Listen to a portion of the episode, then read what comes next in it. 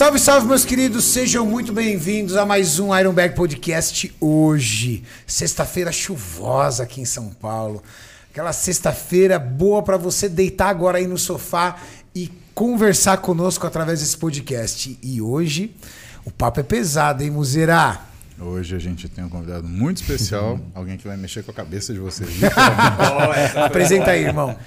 Bom, é... pessoal, Eslen Delano Gari, né? Eu demorei três dias para aprender a falar o primeiro nome, não sei se para aprender a falar o segundo, mas ele é um psicólogo neurocientista e eu tenho a honra de trabalhar com ele no projeto Interligas.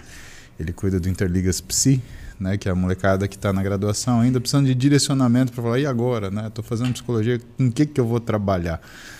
No meio disso, mestre, mestre fazendo doutorado dele, né, tentando né, arranjar tempo para fazer tudo que precisa fazer e que ainda tem tempo para ter amigo né, que treina. Treinou aqui. Treinei, treinei. Já treinou? Aqui, já. É, e, e, tem essa também, ainda treina e é, é um grande amigo, é um grande profissional. Né? Pessoa to minha total confiança e minha total admiração, senhores. E gente boa pra caramba. É outra pessoa. É Obrigado pelo convite. Tipo é dos nossos, né? Obrigado pelo convite. Esse é. Wesley, prazer aí em ter, em ter você aqui conosco. Eu acho que vai ser muito legal, assim. A, a Tati está lá assistindo, quando a Tati viu seu Instagram e o que você atua, ela falou, meu, eu preciso assistir isso. Legal. Você trabalha numa área que desperta muito a curiosidade da galera que é a neurociência.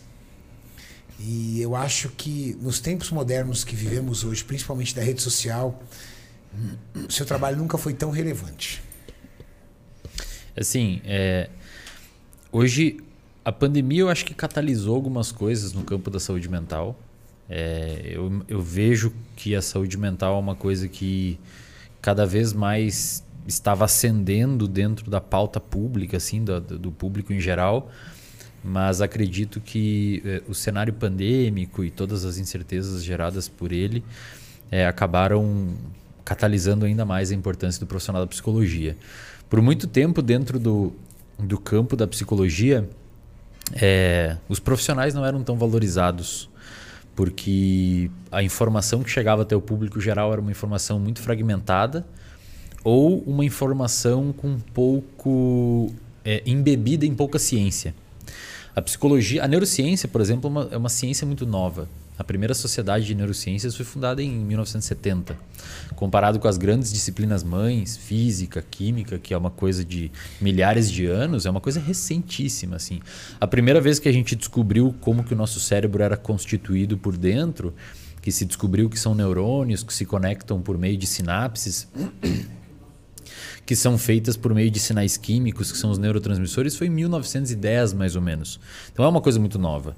Eu ia falar, né? Que foi na Primeira Guerra Mundial. É, por muito tempo a psicologia ela foi muito. Ela caminhou em cenários muito obscuros, uma coisa onde a pessoa deita no divã e, e fala, fala, fala, fala como um profissional um pouco passivo, que são algumas linhas específicas da psicologia. Só que hoje a gente teve, principalmente com o advento da, da genética e da neuroimagem, é, que permitiu a gente olhar o cérebro de um ser humano vivo, é, é, não só estudar em modelos animais, mas olhar um cérebro de um ser humano vivo e manipular variáveis, hoje a gente consegue entender que existem alguns protocolos dentro da psicologia que são muito amparados pela neurociências, pelas neurociências e que mostram que quando você realiza alguma modificação é, é comportamental ou emocional num sujeito, por exemplo, um sujeito que tem uma, um problema com comida, um sujeito que tem algum transtorno alimentar. Quando esse sujeito passa por um tipo de tratamento psiquiátrico e ou psicológico, hoje as neurociências mostram que existe uma modificação funcional e inclusive física em determinadas áreas do cérebro dessa pessoa. Então, cada vez mais as pessoas estão tendo curiosidade pelo que acontece no cérebro e cada vez mais o que a gente vê que acontece no cérebro tem sustentado algumas intervenções empíricas que a gente vê é, na clínica. Eu lembro uma vez que eu vi um reel seu, muito legal, que você estava comentando, eu acho que você estava no, no Flow, não lembro, e saiu um reel de você falando das pessoas que têm uma dificuldade muito grande de fazer dieta porque elas estavam sob um estímulo muito forte de comidas hiperpalatáveis. Sim. E aí você comentou que a pessoa não. Foi um exemplo do morango que você deu. Tipo, a pessoa não consegue sentir gosto de morango, ela tem que botar chantilly. Isso, por exemplo, dentro do nosso cérebro, é uma coisa que pode ser explicada por modificações em circuitos cerebrais específicos envolvidos com recompensa. E hoje já tem estudos mostrando que quando você se submete muito a estímulos hiperagradáveis, como por exemplo comidas hiperpalatáveis ou estímulos envolvendo drogas, é, mesmo drogas ilícitas ou lícitas, você consegue alterar determinados circuitos no seu cérebro, principalmente um específico que vai dar de uma, não precisa saber esses nomes aí, galera, mas só para ouvir, um circuito que vai da área tegmentar ventral, que é mais ou menos no, no, na, no final do pescoço, ali no meio, até uma região chamada núcleo acumbente, que é a região do sistema de recompensa. Quando você estimula demais esses neurônios, eles vomitam lá na área, no, no núcleo acumbente, um neurotransmissor chamado de dopamina, você começa a criar um tipo de resistência à ação, como muito parecido com a insulina. E aí a pessoa, obviamente, se ela fica fazendo isso com muita frequência, ela não consegue é, ela perde a capacidade de sentir reforço ou algum tipo de prazer com alimentos simples que não tem tanto açúcar, por exemplo. Então, quando o nutricionista faz uma modificação dietética. Cai é em depressão. Pode. Assim, eu falo o termo, entra em depressão porque ele fica triste, cara.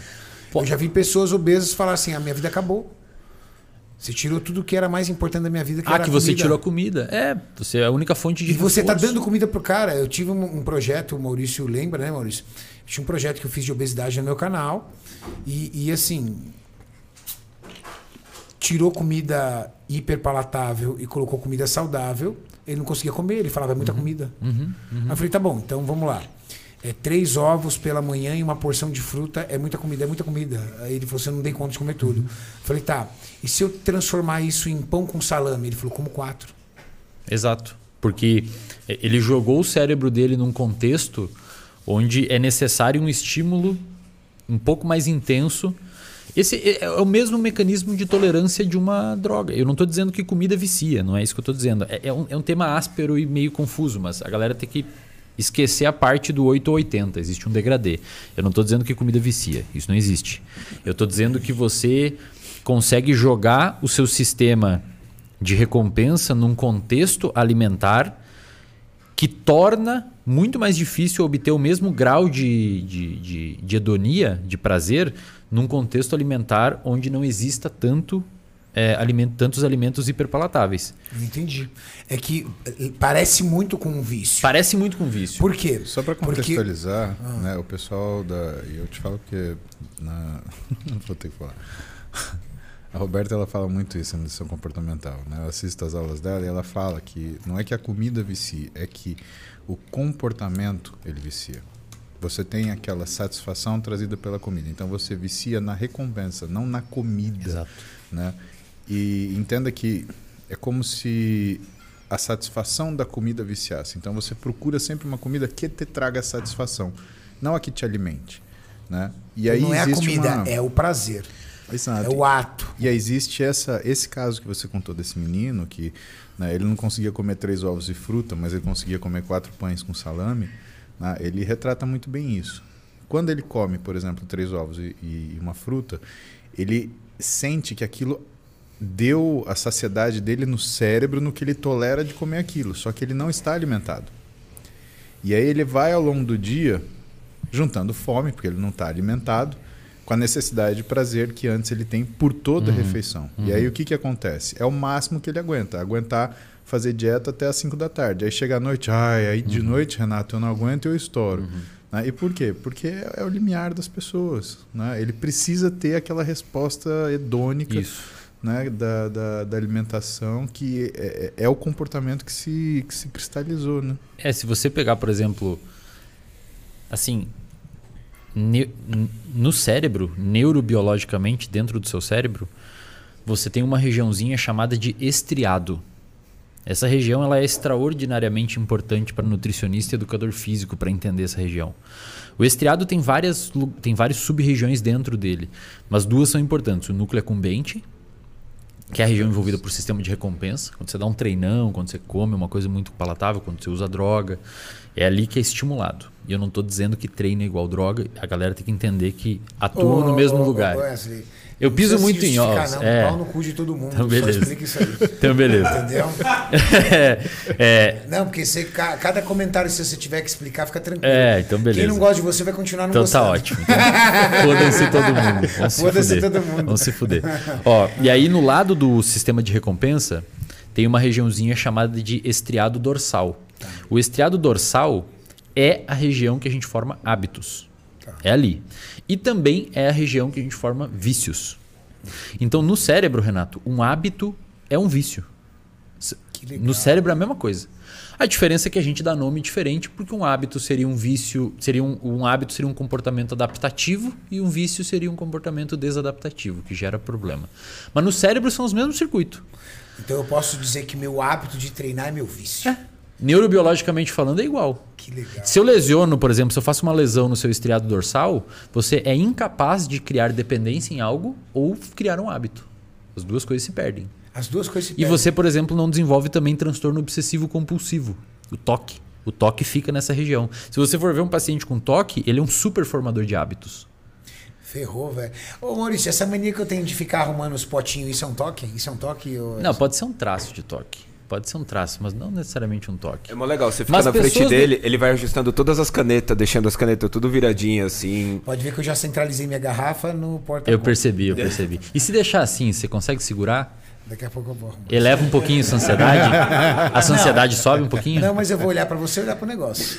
Vai ficar chamando. Exatamente. Aí quando você vacilar no olho, porque eu sou um cara educado, eu não quero te corrigir na Entendi. minha frente, eu vou lá e arrumo minha garrafa. Entendi, E aí entendi. eu vou estar pensando, arruma na porra da sua garrafinha. Entendi. Deixa assim, entendeu? Entendi. Entendi. Vou botar Bagunça assim pra- sua, não Vou a botar minha. assim pra não dar. Mais ou menos isso. arruma aí, Muzi, pra não dar ruim. É que se você pensar assim, ó, o que que, o que que, qual que é a diferença entre um diagnóstico clínico de uma pessoa com toque e de uma pessoa com traços de toque? A pessoa com alguns traços. Tipo o Roberto Carlos, por exemplo. Falam que ele é um cara que tem uns toques muito louco, né? Assim, né? É que se você pensar, por exemplo, um, um atleta de fisiculturismo, ele tem que ter algum grau de toque, cara. Como é que você vai conseguir fazer tudo aquilo de um jeito? Você tem que ser um pouquinho obsessivo. Não no sentido ruim. Eu fui lá no Ironberg Floripa, o Correia contou como é que ele é em preparação, assim. O cara olhava 20 vezes se tinha 200 gramas de arroz no, no negocinho. Ele tirava e botava, tirava e botava. Então você tem que ter algum tipo de grau de preocupação em executar aquele comportamento de uma forma muito fechadinha e muito bonitinha. E isso, obviamente, faz sentido, porque a região que é envolvida por isso é a mesma região que envolve hábitos. E a mesma região que envolve vícios. Aí eu pergunto pra vocês, se eu tiro o treino de vocês, vocês deprimem provavelmente. Pô. Agora Ou uma pergunta. estressado. Até quanto isso é natural, bom e até quanto isso começa a se tornar algo perigoso? A gente tem um manual para fazer diagnóstico chamado DSM-5. Se você ler lá, você vai se enquadrar em todos os critérios. Se qualquer pessoa ler aí do nada, vai se Foi o que enquadrar em aconteceu tudo. comigo na, na, na É. graduação. Eu, eu queria fazer psiquiatria. Você tem época, tudo né? aquela porra lá. Cara, aí eu É. peguei o DSM. Na, na época era o DSM-4. Eu li o DSM-4 e falei, cara, eu tenho toda essa porra, velho. Aí Não, eu ia. quero que você veja. Depois você manda pra mim esse DMS5 ou você faz. de- Mas é que assim, ó, é que dele. aí Você tá. fica assustado, cara. Quando você for ver, fazer uma parte clínica, é, não é fácil se enquadrar naqueles diagnósticos. Se você ler por cima, Você tem por exemplo, tudo, na depressão, Não, Wesley, eu vou fazer- sentir-se vou- triste eventualmente, pô. Tem, todo mundo se sente triste. Eu Mas é que com- eu tava, Desculpa, eu tava com medo de ir na aula e a professora falou assim: não, não, filho, vem cá, fica aqui até depois do horário que você vai ganhar uma camisetinha e um remedinho. É que se você, é que se você olhar lá, é, você vai perceber que existe uma lista de critérios, só que você tem que ter uma quantidade específica. Aqueles critérios precisam ser, eles precisam existir num tempo e numa intensidade específica, não podem ser melhor explicados por outra coisa. Então isso é bom ser feito com um profissional. Sim. Procura um profissional para Porque fazer uma senão você vai ter clínica. respostas muito intuitivas. Sim. Tá, se você botar no Google isso aí, você vai se autodiagnosticar errado. Tá? Que acontece muito. Não salva ninguém. Tá? Acontece muito. Agora, a sua pergunta: quando, quando que passa o limite do traço para disfunção? Isso. Um critério específico lá. Vocês, em quase todos os transtornos, tem esse critério. Mesmo você fechando os outros diagnósticos e tendo sintomas, Você só tem o transtorno se isso impacta significativamente a sua qualidade de vida pessoal e profissional. Tá se não impacta, amigo, Tá tudo bem. você é obsessivo com treino, com dieta e tal, velho, se isso te ajuda, Agora, te deixa isso bem, te isola, é, aí começa a complicar. se isso atrapalha nas suas relações de trabalho, Aí começa a complicar. se você começa a ter problemas na- no, no teu trabalho, com Relacionamento, aí pode ser um transtorno. Enquanto não for é isso, grande- esse é o grande, esse é o é o, é o, o limite onde a gente exclui o diagnóstico ou faz o diagnóstico. Wesley, eu tenho uma pergunta para você. Mas para você fazer esse- essa, essa percepção, você tem que ter crítica, né? Tem que ter, tem que ter. E quando o paciente ele não tem crítica? É, Mas antes fala o que é crítica pro pessoal. É que também. assim, ó, É isso que eu ia falar. Explica pro pessoal o que, é a crítica no ponto da psicanálise. Né? É que assim, ó, existe uma. A gente. Uma, uma das grandes limitações da, da psicologia clínica hoje é que a gente tem algumas ferramentas para fazer a testagem, eventualmente, se precisar, quantitativamente do paciente. Então, ver o humor dele, coisas que são qualitativas, tentar transformar em quantitativa. Mas, via de regra, o diagnóstico é feito por entrevista clínica. Então, você senta com o paciente e conversa com ele. O problema é quando o paciente acha que aquilo não está prejudicando ele. Então, o paciente, ele, ele fala, não, mas tá tudo bem. E aí você... O, o clínico experiente, ele não vai parar no paciente. Porque, desculpa aí, pessoal da psicologia, mas lembrem, paciente mente. Tá? Paciente mente. é verdade. Esconde coisas. Já dizia o Dr. House. Às vezes tá uma... É, Gregory todo House. mundo mente. Todo mundo mente. Às vezes, às vezes tá uma zona em casa. Fala, não, tá tranquilo, tá na cabeça dele. Aí você vem falar com a mulher dele ou com o marido, cara, Vixe. ninguém mais aguenta o cara, entendeu? O cara tá Pirando. gastando, agressivo, impulsivo e bebendo mais. Então, o, te- o, o, o profissional clínico com mais experiência, antes de ver um diagnóstico, ele fala com a rede de apoio da pessoa. Se for um adolescente, uma criança, fala com os professores. Tenta dar uma entendida se o. Porque se você ficar na pessoa, às vezes ela acha que está tudo bem. Ela não tem um juízo muito bom ali para tomar aquela. pra- Ou ela esconde alguma coisa. Então, é, o diagnóstico clínico hoje é feito dessa forma. Você chama o paciente, faz esse tipo de entrevista e, dentro do possível, faz a, a- o diagnóstico. Agora, quando você vai tentar fazer um diagnóstico em psicologia, é, você. é, normalmente, quando a gente vai ver nos livros e nos artigos científicos, é bonitinho, né? Porque você vai fazer um arti- artigo científico para fazer uma intervenção, por exemplo. Existe uma técnica chamada, que é uma técnica padrão ouro, para tratar pacientes com depressão. A gente chama de ativação comportamental.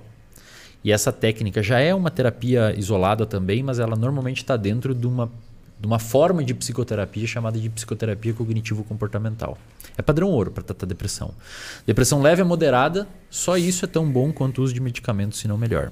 Tá? Tem que ser esse tipo de, de- de intervenção. Quando você vai ler os estudos que usaram essa intervenção em pacientes com depressão, eles fazem exclusão de paciente. Então, se o paciente apresenta alguma comorbidade, tira. Se o paciente toma um medicamento, tira. Se o paciente não sei o quê, tira.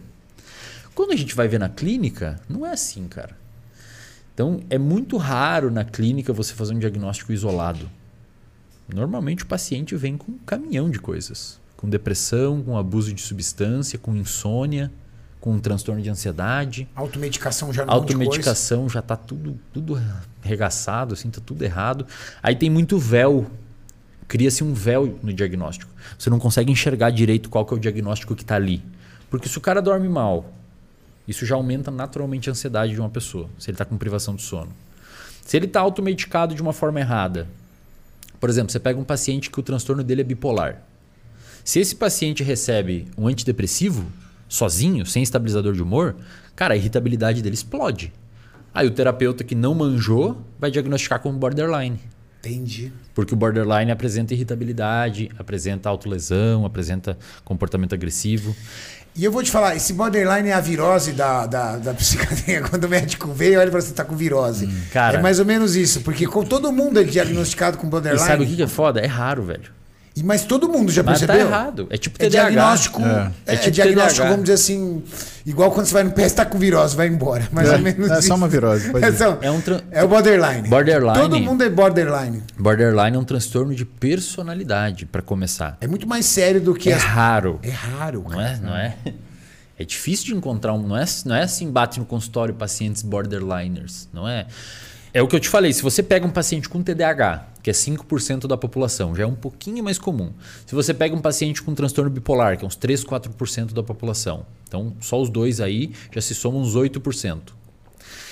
Qualquer um desses dois pacientes que é tratado erroneamente com medicamento vai começar a apresentar sintomas de borderline. Só que o borderline é um transtorno de personalidade. Isto é, ele tem que acompanhar você desde a sua infância. É de, tá na sua personalidade. Não é um transtorno que você. Você era um cara tranquilo, Não. normal e de repente adquiriu isso. acompanha de personalidade. Então por isso que ele é mais raro. É difícil de. Né? Normalmente, nós diagnosticamos os boi que a gente conhece, né? Às vezes o cara só estuda borderline e passa todo mundo por ele é borderline. Ou o, o- o psicólogo, muitas vezes, não- o profissional de psicologia não olha muito para psicofarmacologia, não entende que se o cara tiver um transtorno bipolar e foi tratado para depressão, pode apresentar sintomas border. E aí começa a ter esses problemas. E, cara, e aí quando você pega e trata a pessoa pro diagnóstico errado, puta aí complica, velho. Porque o paciente perde a motivação em aderir ao tratamento, porque ele está se tratando e está piorando, ou não está ajudando. Aí tem pouca adesão na terapia. E aí, bicho, aí complica demais, assim. É o que eu falei para você, Renato, assim, é- eu sou por vezes muito criticado quando eu falo isso, mas infelizmente a psicologia hoje, ela ainda é muito o ensino, infelizmente, ainda é muito precário. Wesley, eu tenho uma pergunta para você. Vamos, vamos pensar em drogas psicoativas recreativas. Tá? Drogas que. Ah, de, de, de êxtase a cocaína. O cara usa, não é medicamento, o cara usa. A- até quanto isso pode afetar é, a saúde mental do cara ao ponto de ele começar a desenvolver um, um problema psiquiátrico, por exemplo? Isso é de pessoa para pessoa, é tempo de uso. Porque entendendo é, a, a- a fisiologia aí do que você disse, essas regiões do cérebro que são hiperestimuladas e acabam sendo hiperestimuladas através dessas substâncias, elas criam, não sei se o termo certo é esse, lesões, ou ele cria alguma situação que faz dele uma pessoa resistente a hormônios como dopamina. Sim. Cara, quando o cara, por exemplo, usa um êxtase, usa uma cocaína, a dopamina dele deve ir para as alturas de uma forma suprafisiológica jamais vista. Isso é, é- é, tende a ir retornando ou não? A gente não sabe se os danos. A gente sabe que a adicção, uma vez desenvolvida, ela é crônica. A pessoa que foi uma vez adicta, o resto da vida ela vai ter que pisar em ovos com a, com a substância. Às vezes a pessoa fica 20 anos em abstinência sem usar, e aí acontece um problema na vida dela, ela volta quase no mesmo grau que parou. Existe um termo que você falou lesão, né? Na verdade, são mudanças neuroplásticas. O nosso cérebro ele é plástico. Quando você induz o seu cérebro a uma experiência, os circuitos mudam e se reconfiguram. Isso é a base neurobiológica de, uma, de um aprendizado. Um cara chamado Eric Kandel ganhou o prêmio Nobel em, dois, em 2000 porque ele mostrou que o seu cérebro, frente a um aprendizado, tem síntese proteica dentro dele. Renato, é igual Quer dizer, não é igual, mas é muito semelhante estruturalmente à criação de massa magra. Eu falo isso porque tem um colega, eu tenho um colega que ele Mas eu vou foi- responder a sua pergunta. Tá. Eu tenho um colega que ele foi usuário de cocaína por muito tempo. Muito tempo. E ele passou por clínica, tudo tal, e assim, quando jovem. E hoje, por exemplo, ele tem quase 50 anos. Se passaram 30 anos.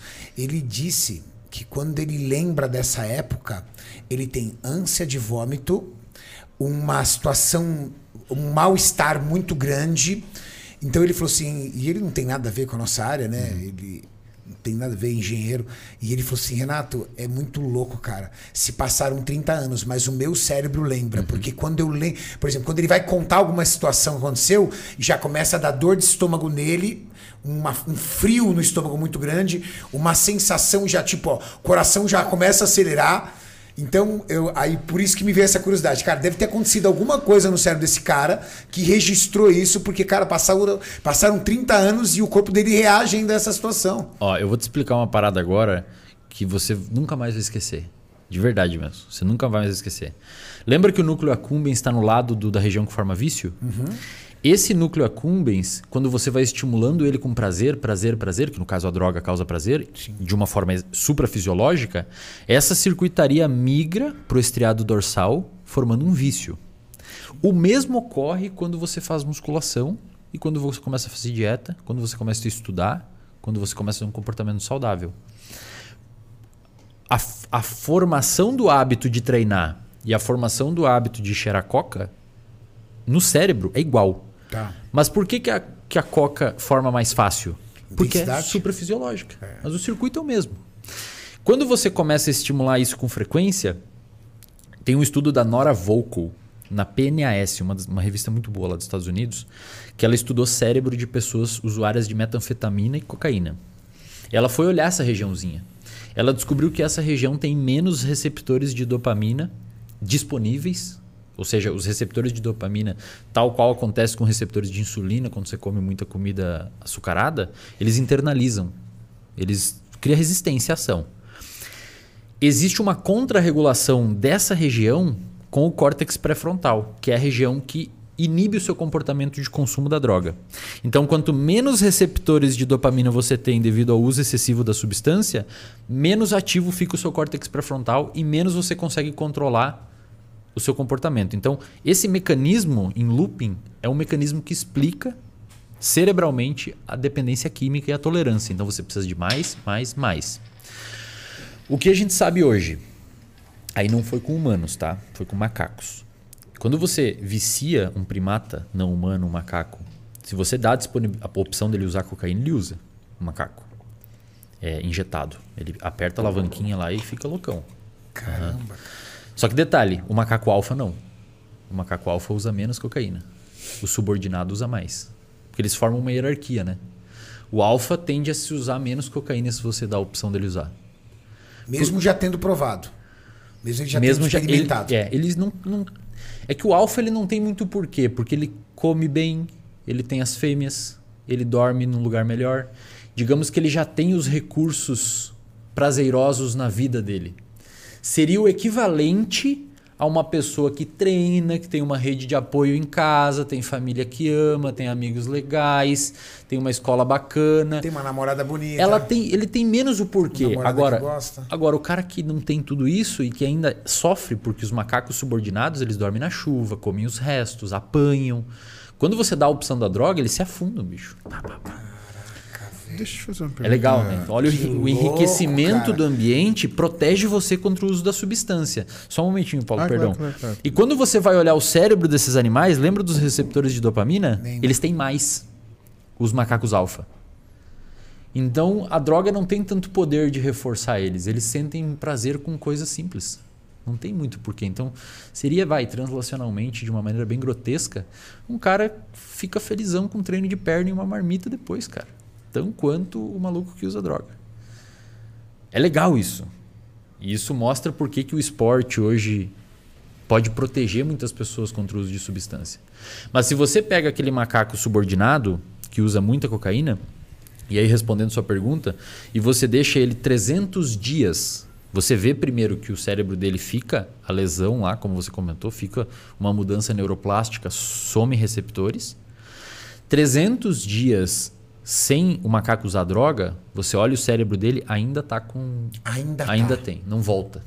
Então talvez seja essa A gente não sabe se em humanos é assim, se não, mas a. Mas é um estudo, né? Cara, é uma memória muito impactante e você botou um negócio exógeno ali.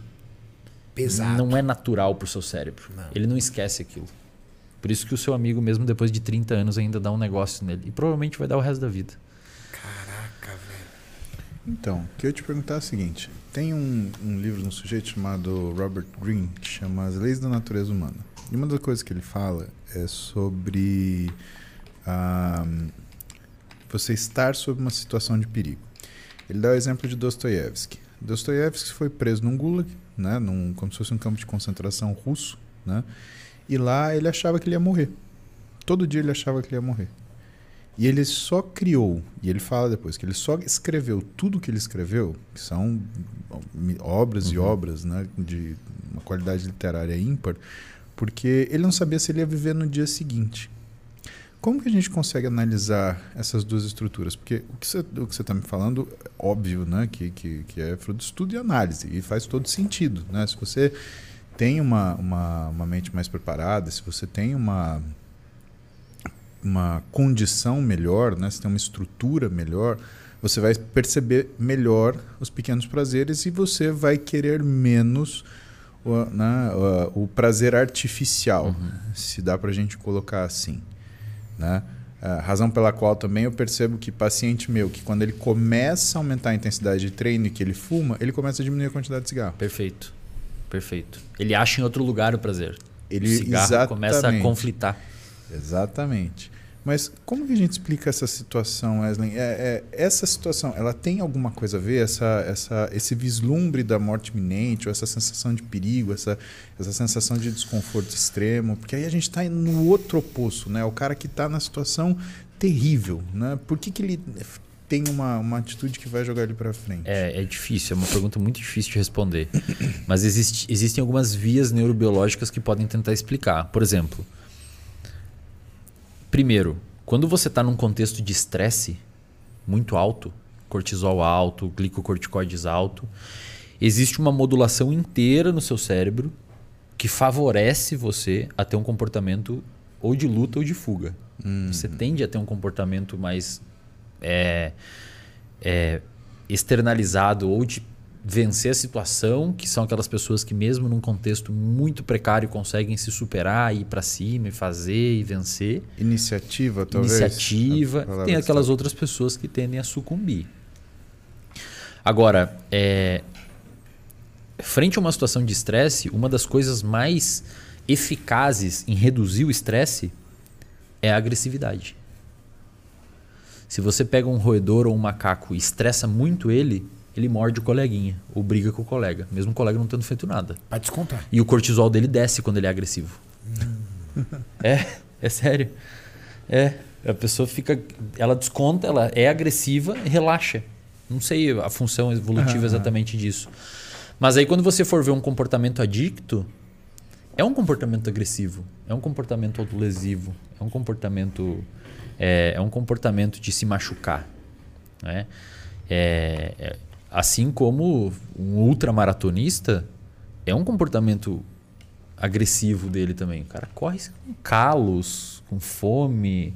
É um comportamento que ele um, um pouco que se autolesiona para chegar naquela performance. Era a segunda coisa que eu ia te perguntar, porque quando você falou assim, que a violência ela diminui o que é o nível de estresse da pessoa, eu ia te perguntar se a autolesão ela é uma forma de violência válida para essa premissa. Eu acho que sim. E, e- e tem alguns estudos bem curiosos assim que mostram que quando o time da casa, principalmente com o futebol americano, esses estudos são feitos lá nos Estados Unidos, né? Quando o time da casa perde para um adversário em casa, a violência doméstica aumenta no dia. Caramba, É. cara. A galera começa a descontar em casa, assim. É. E, então, o- estresse ele, ele gera um, um, um padrão de agressividade, inclusive com você mesmo. É, se você tem premissas e- e- e circuitos de comportamento já pré-estabelecidos para fazer isso. E você acredita que é, isso pode se refletir, por exemplo, num comportamento durante um treino? Né, de uma pessoa ela ficar mais ousada ou daquela coisa, ah, eu treino com raiva, porque assim eu faço, tarará", e que isso seja usado como um mecanismo de comportamento aprendido em relação à vida dela? Não sei, Paulo, essa pergunta é boa. Seria. Você está me perguntando se a pessoa consegue usar a raiva para aumentar a performance. É, eu te pergunto das duas situações, né? Primeiro, se ela consegue usar raiva para aumentar a performance, ou se ela é dependente dessa raiva para aumentar a performance. Por que, que eu te passo essa pergunta?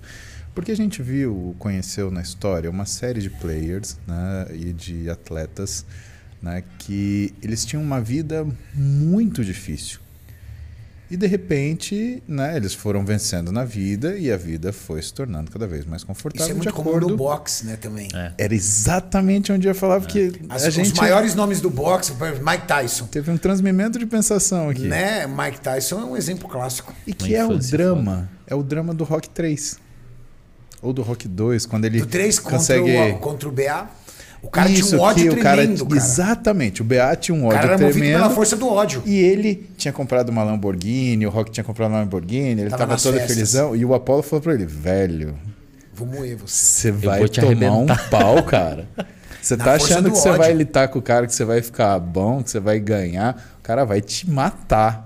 E aí acontece toda aquela confusão, né? E, e é por isso que eu ia te perguntar. Então, primeiro, existe né, uma racionalização que você possa usar isso para se movimentar para frente? E do outro lado, né? Existe uma. Se há essa racionalização, há essa dependência, eu só consigo treinar se eu estiver extremamente estressado? Ou, ou melhor até, ou o ódio vira um motivo, uma- um veículo de motivação pro cara acordar. Fala assim, eu tenho, eu tenho que pegar aquele cara. Com certeza. Porque Filha isso é muito, puta. Isso é muito comum é, no, no MMA, né? O cara ali tá, ele tá ali num- numa intensidade de treino. Quando falam que ele tem uma luta, ele já Muda, agarra o é. ódio do cara e o alvo do cara é aquele cara. E aí ele já muda o treino dele na hora. E- e, Assim, todo comportamento ele tem uma função. Hum. Isso é uma coisa muito importante para a galera de casa entender.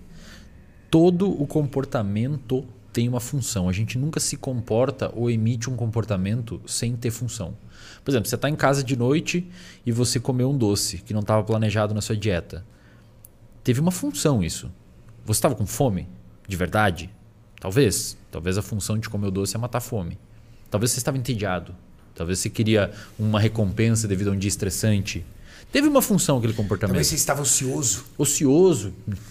Pessoas Ociosi- hoje. Ociosidade é algo também que leva as pessoas a procurar. Ah, vou comer alguma coisa. Então, nada. nesse contexto aí do cara usar o ódio ou, ou é, dentro de um contexto que talvez tinha tudo para levar ele para droga, se ele foi para droga, ele viu uma função na droga.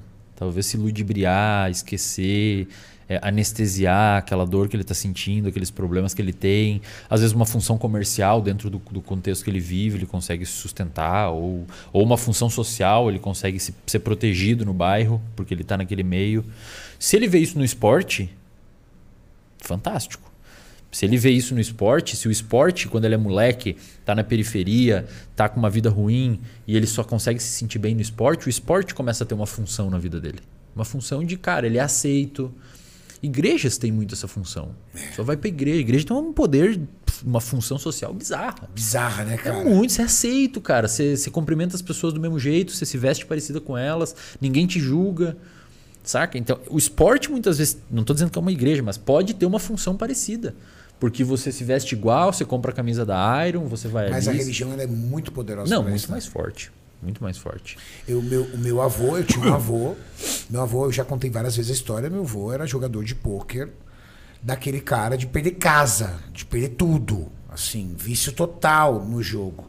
E ele, assim, filho, esposa, todo mundo tentava tirar ele do pôquer, não conseguia, não conseguia. Meu avô era um cara. Minha mãe, ele foi conhecer minha mãe, minha mãe tinha uma semana. Sabe o que ele fez? Faltando, umas, faltando tipo 10 dias pra minha mãe nascer, ele falou assim: Eu vou jogar. A minha avó caiu de joelho e falou assim: é, Por favor, não vai, pelo amor de Deus, eu tô pra ter um filho. Aí ela falou assim: Calma, eu volto mais tarde. Ele voltou, minha mãe tinha uma semana. Caramba, velho. Tipo, ele ficou 15 dias na, na, na mesa de jogo. A história do meu avô é muito louca. Uma vez minha mãe, minha mãe conta que meu avô chegou um dia e falou assim para minha avó, né? Falou, Cida, nó, eu ganhei uma farmácia. Por quê? A gente tá falando da década de 60 que a palavra valia muito. Então os caras sentavam na mesa de jogo, acabou o dinheiro, você é dono de uma farmácia, você é dono de um botequim, vai na minha farmácia. Ele falou assim, ganhar uma farmácia. Aí passou três, quatro dias, ele virou e falou assim: ganhou um mercado, um mercadinho de bairro. Porra. Ele ganhou uma farmácia. Minha avó caiu de joelho, começou a chorar e falou assim: Zé, olha o que está acontecendo. Para agora. A gente vai conseguir ter uma vida decente que a gente nunca teve. Meu avô era barbeiro. A gente nunca teve. Por favor, para agora. Ele falou: Não, parei, parei, parei, parei. Sumiu, voltou, Perdeu tudo. chegou pra, pra minha avó e falou assim: Cida, arruma as crianças que eu perdi a casa.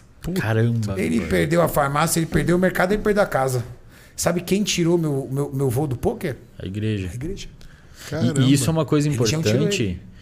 E isso é uma coisa importante, Renato, mostrando como comportamentos também viciam. Não Esse- precisa ter uma substância, comportamento É, vicia. um amigo nosso, entendeu? Quando jovem, viciadaço em cocaína. Viciadaço. Eu não, eu não vou citar porque eu não lembro se ele falou isso num vídeo ou não, mas é um amigo nosso, entendeu? Não é atleta, tá, gente? Então não pense que ninguém daqui. Viciadaço em cocaína quando jovem, agora ele já tem seus quase 50 anos de idade, entendeu? E aí um dia a mãe dele chegou mais cedo, tava ele e o amigo carregando a geladeira nas costas de casa para entregar na boca. Aí a mãe, desesperada, catou, levou ele na igreja. Levou ele na igreja. E ele foi ali emburrado. Emburrado. Tô falando aqui, tá, gente? Não tô fazendo apologia a nenhum tipo de religião, fatos reais. Sim, sim. Ele chegou emburrado lá, de cara fechada. Aí o pastor de lá de cima falou assim: Você, vem aqui. E aí ele falou que dois diáconos ali pegou ele pelo braço forte e ele não queria ir nem ferrando, jovem ainda, tinha seus 15, 16 anos de idade, não queria ir nem ferrando. Ele falou assim que o pastor botou a mão na cabeça dele e desmaiou. Desmaiou. Acordou, já estava em casa, nunca mais usou. E nem evangélico ele é agora, ele é católico, nunca mais usou. Então, umas coisas que você não tem muita explicação, mas uma coisa é fato, que a religião ela tem uma capacidade incrível de mudar assim de forma violenta a vida de uma pessoa e tem uma explicação para isso? Tem uma. Wesley? Tem, tem, tem, e talvez. que é, é brutal assim. É. Os exemplo, meu avô nunca mais entrou. De, meu avô foi pra igreja, no outro dia nunca mais ele entrou numa mesa de jogo, cara. Como se tivesse tirado assim da mão dele. É, tem uma Vício. explicação e talvez decepcione algumas pessoas. Manda. Mas assim, em, a nível neuro. Eu, eu, eu sou Vamos especialista. falar, vamos falar. Não Eu sou, falando de Deus. é, eu sou falando de- especialista em comportamento. Eu sou Ninguém tá falando que. Você especialista não vai tirar méritos de. Deus aqui. Isso, eu sou especialista em comportamento. Depois você fala, pô, você Não me tirou méritos de cancele aí, Cristo aqui, caramba. O cara tá, porra, o cara tá. É, tem estudos que mostram que, por exemplo, alcoólatras é, bem crônicos assim e, intensos, é daqueles que definham com o tempo mesmo, quando eles entram no AA, que é uma instituição semelhante a uma religião, você tem as 12 regras, você tem a comunidade, você frequenta um lugar, você tem o seu papel lá dentro e tal. Você tem como se fosse um mentor lá dentro também. É, as pessoas elas continuam com uma atividade semelhante no cérebro sem o álcool dentro do AA. Em outras palavras, é como se você tivesse substituído um vício por outro. Você vicia no AA. Entendi. Então, muitas pessoas que entram na religião, elas talvez não seja o caso desses que foram E rápidos. faz, e faz. Mas eles- eles no viciam. caso do meu amigo, não, mas no caso do meu avô faz sentido porque ele virou um cara muito fervoroso. É, e às vezes acende ia em dentro. todos e ele e- acende às vezes. Acende. Pega hierarqui, coisas hierárquicas lá dentro. Ele começa virou uma pessoa, assim, tipo, ele virou uma pessoa. É, é. Pensa assim, ele cara. pensa assim, Renato. O circuito que está envolvido no seu cérebro em ser muito obsessivo é, e, e ter uma e ser impulsivo e obsessivo com algum comportamento é o mesmo para todo lado. Você conhece um cara chamado David Goggins? Não. David Goggins é um cara dos Estados Unidos, acho que foi o único americano que passou nos SEALs e no Rangers e terminou os dois cursos. É um cara casca grossa, hoje é ultramaratonista e tal.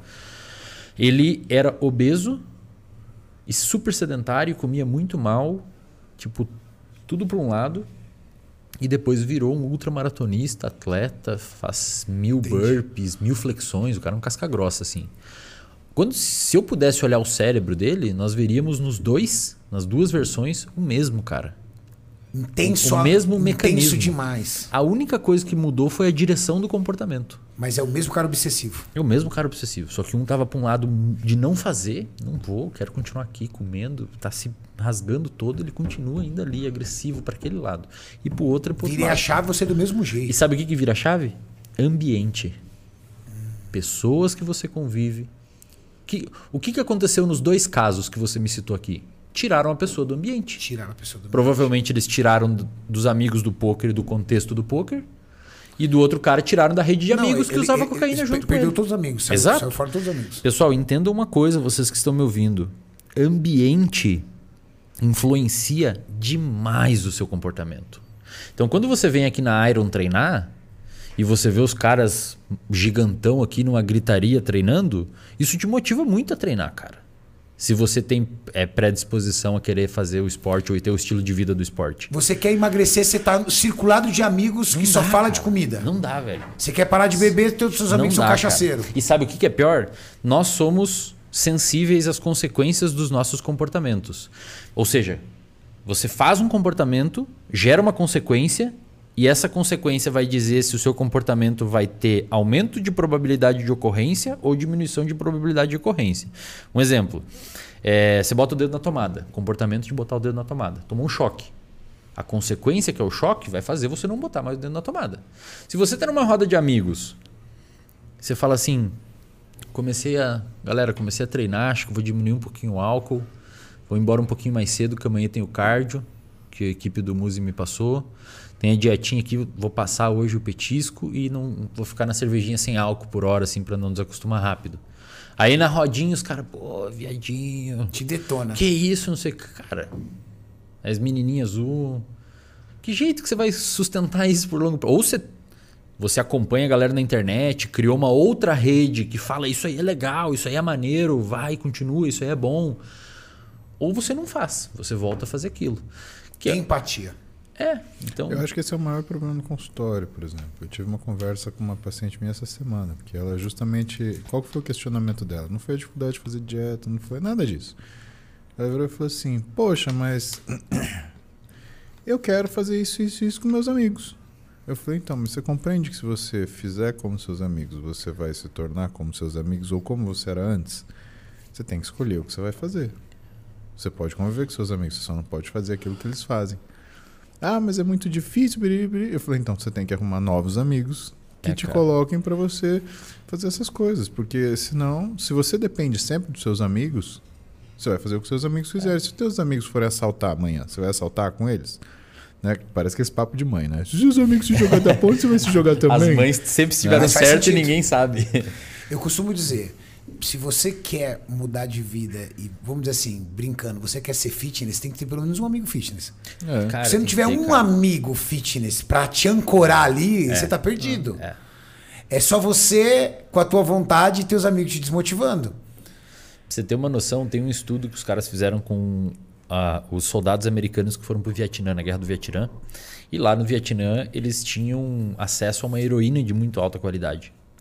E, eventualmente, os caras usavam heroína. Porque, meu, Puta você tá na guerra, você vê o seu amigo perder a perna no seu lado, podia ser você, os caras acabavam indo para heroína para meio que suportar assim, né, aquilo. Eu, eu, sou químico, você vai estudando isso com o passar do, do, do tempo no, no, na tua profissão. Cara, heroína é uma das mais é, poderosas. É, é tipo, e falam que de... a sensação de prazer que ela dá é um negócio é. surreal. E lá era de alta qualidade. Eita, nossa. Então, duas coisas importantes que esse estudo mostrou. Primeiro, você tirou a galera de um contexto relativamente passivo e colocou num contexto estressante, induziu os caras a começar a usar a droga. Seria aquele macaco subordinado que apanha Sim. e se afunda na cocaína. Sim. Então você tirou o cara da academia, tirou, colocou no estresse, privação de sono, fudido. Longe da família. Longe da família. Detalhe, eles acompanharam quando acabou e os caras voltaram. Apenas 4% continuaram usando. Você tirou do contexto, cessou. Cara, os caras conseguiram sair do vício da heroína. Sair porque se mudou o contexto. Renato, sempre tenha isso cara. em mente, cara. Mudou o ambiente, mudou o comportamento. E sabe o que é legal discutir isso, hum. Múcio? Pelo seguinte, a galera que acompanha aqui e vira e fala assim, cara, eu não consigo ter motivação para fazer dieta. É. Eu não consigo ter vontade de fazer atividade física. Essa é essa explicação, a gente está indo para o extremo, o uso de droga. Então ela entra em qualquer situação. O contexto e a, o ambiente diz tudo. Muito. É, eu acho muito. curioso, por exemplo, que a experiência dos narcóticos anônimos, né? O que, que os caras fazem? Eles, você tem um cara que está sendo, ele entra no NA, né? O que, que é a primeira coisa que acontece? Ele tem um anjo da guarda. Uhum que é um outro sujeito que está lá no NA e que vai fazer o que com ele? Vai evitar que ele volte aos mesmos ambientes. Conversar com as mesmas pessoas, fazer os mesmos trajetos que ele fazia. E eu tenho alguns pacientes que, que são drogaditos e eles falam, Paulo, quando eu passo perto da rua assim, cara, já me dá uma tremedeira, uhum. já me dá um mal-estar, eu já quero virar para o lado, já quero ir lá. E quantas vezes o fulano não estava comigo, foi ele que virou a direção do carro e, e eu fui para frente. É isso, cara. Putz, cara. Às vezes até no WhatsApp, você manda mensagem pro cara, o cara te liga e já resolveu, já te guiou pro outro lado. E sabe uma coisa muito complicada? A empatia que a pessoa desenvolve com o colega de vício dela. Então, por exemplo, é, isso já, aconte, já aconteceu já, por exemplo, comigo é, em, em, em situação relativas ao esporte você ter, por exemplo, de repente um atleta, isso aconteceu muito no, no, nos anos é, no final dos anos 90, no começo dos anos 2000 ali, que eu era atleta jovem, Júlio sabe disso. Cara, começou uma onda de cocaína, cara. Cocaína para secar. Os caras usavam a época de pré-contest, entendeu? Para secar. E aí o que acontece? O cara terminava a competição e continuava. E aí você tentava resolver o problema do cara, e aí tinha um cara com talento, você conseguia puxar esse cara, só que você não tem a empatia que o outro cara que usa tem. Uhum. Então, por exemplo, você ia lá cuidar do cara, você fala, onde você tá? Tô na casa do fulano. Na casa Entendeu? do fulano que gosta do negócio. Uhum. Tipo, e aí você sabe que ele não tá usando, mas ele quer ficar perto de um cara que tá usando uhum. porque eles têm uma relação. E parece que eles têm algo em comum, uhum. entendeu? Uhum. A gente fala, puta, e aí dava, dava uma, duas semanas, tava o cara caindo de novo na cocaína. Ver, só voltando atrás, falar num adendo, porque eu tava pensando aqui, quando você falou assim, ah, se você quer ser fitness, você tem que ter um amigo fitness. Eu acho que nesse sentido, por exemplo, o papel que você faz na rede social é esse. É, é. Tem muita é, gente que é, você é o é. amigo fitness, Isso, Renato. Isso. Falou tudo. Você é o cara que tá falando, você é o cara que tá, ah, olha, emagrece assim, olha, você fica forte assim. Isso. Você é o cara que fala isso, aí você vai lá e compete. Então, a, a, eu acho Você vira que amigo a... fitness do cara. Isso. Exato. Isso. E é por isso que as pessoas têm tanta admiração. Eu atendo paciente no consultório que ele fala assim: ai, manda um abraço pro Renato, eu comecei isso por causa dele. Você é o amigo fixo nessas galera. né? eu, eu acho que isso é uma coisa legal, porque assim, é a diferença da pessoa que é influente e influenciador. O influenciador, ele tá, trata né, como uma profissão de fazer o quê? É como se fosse um vendedor. Uhum. Né? É, é, um nome diferente para vendedor. Ele vende a ideia que ele for pago para difundir. Né? Porque ele tem essa capacidade da empatia, como você falou. Mas eu vejo que você é um cara influente, por quê? Porque é, não é que você faz as pessoas comprarem um produto, você faz as pessoas aceitarem uma ideia. E a ideia é uma coisa, ou é uma maravilha ou é um perigo é um perigo na mão de gente inescrupulosa, que manda o pessoal se expor a risco.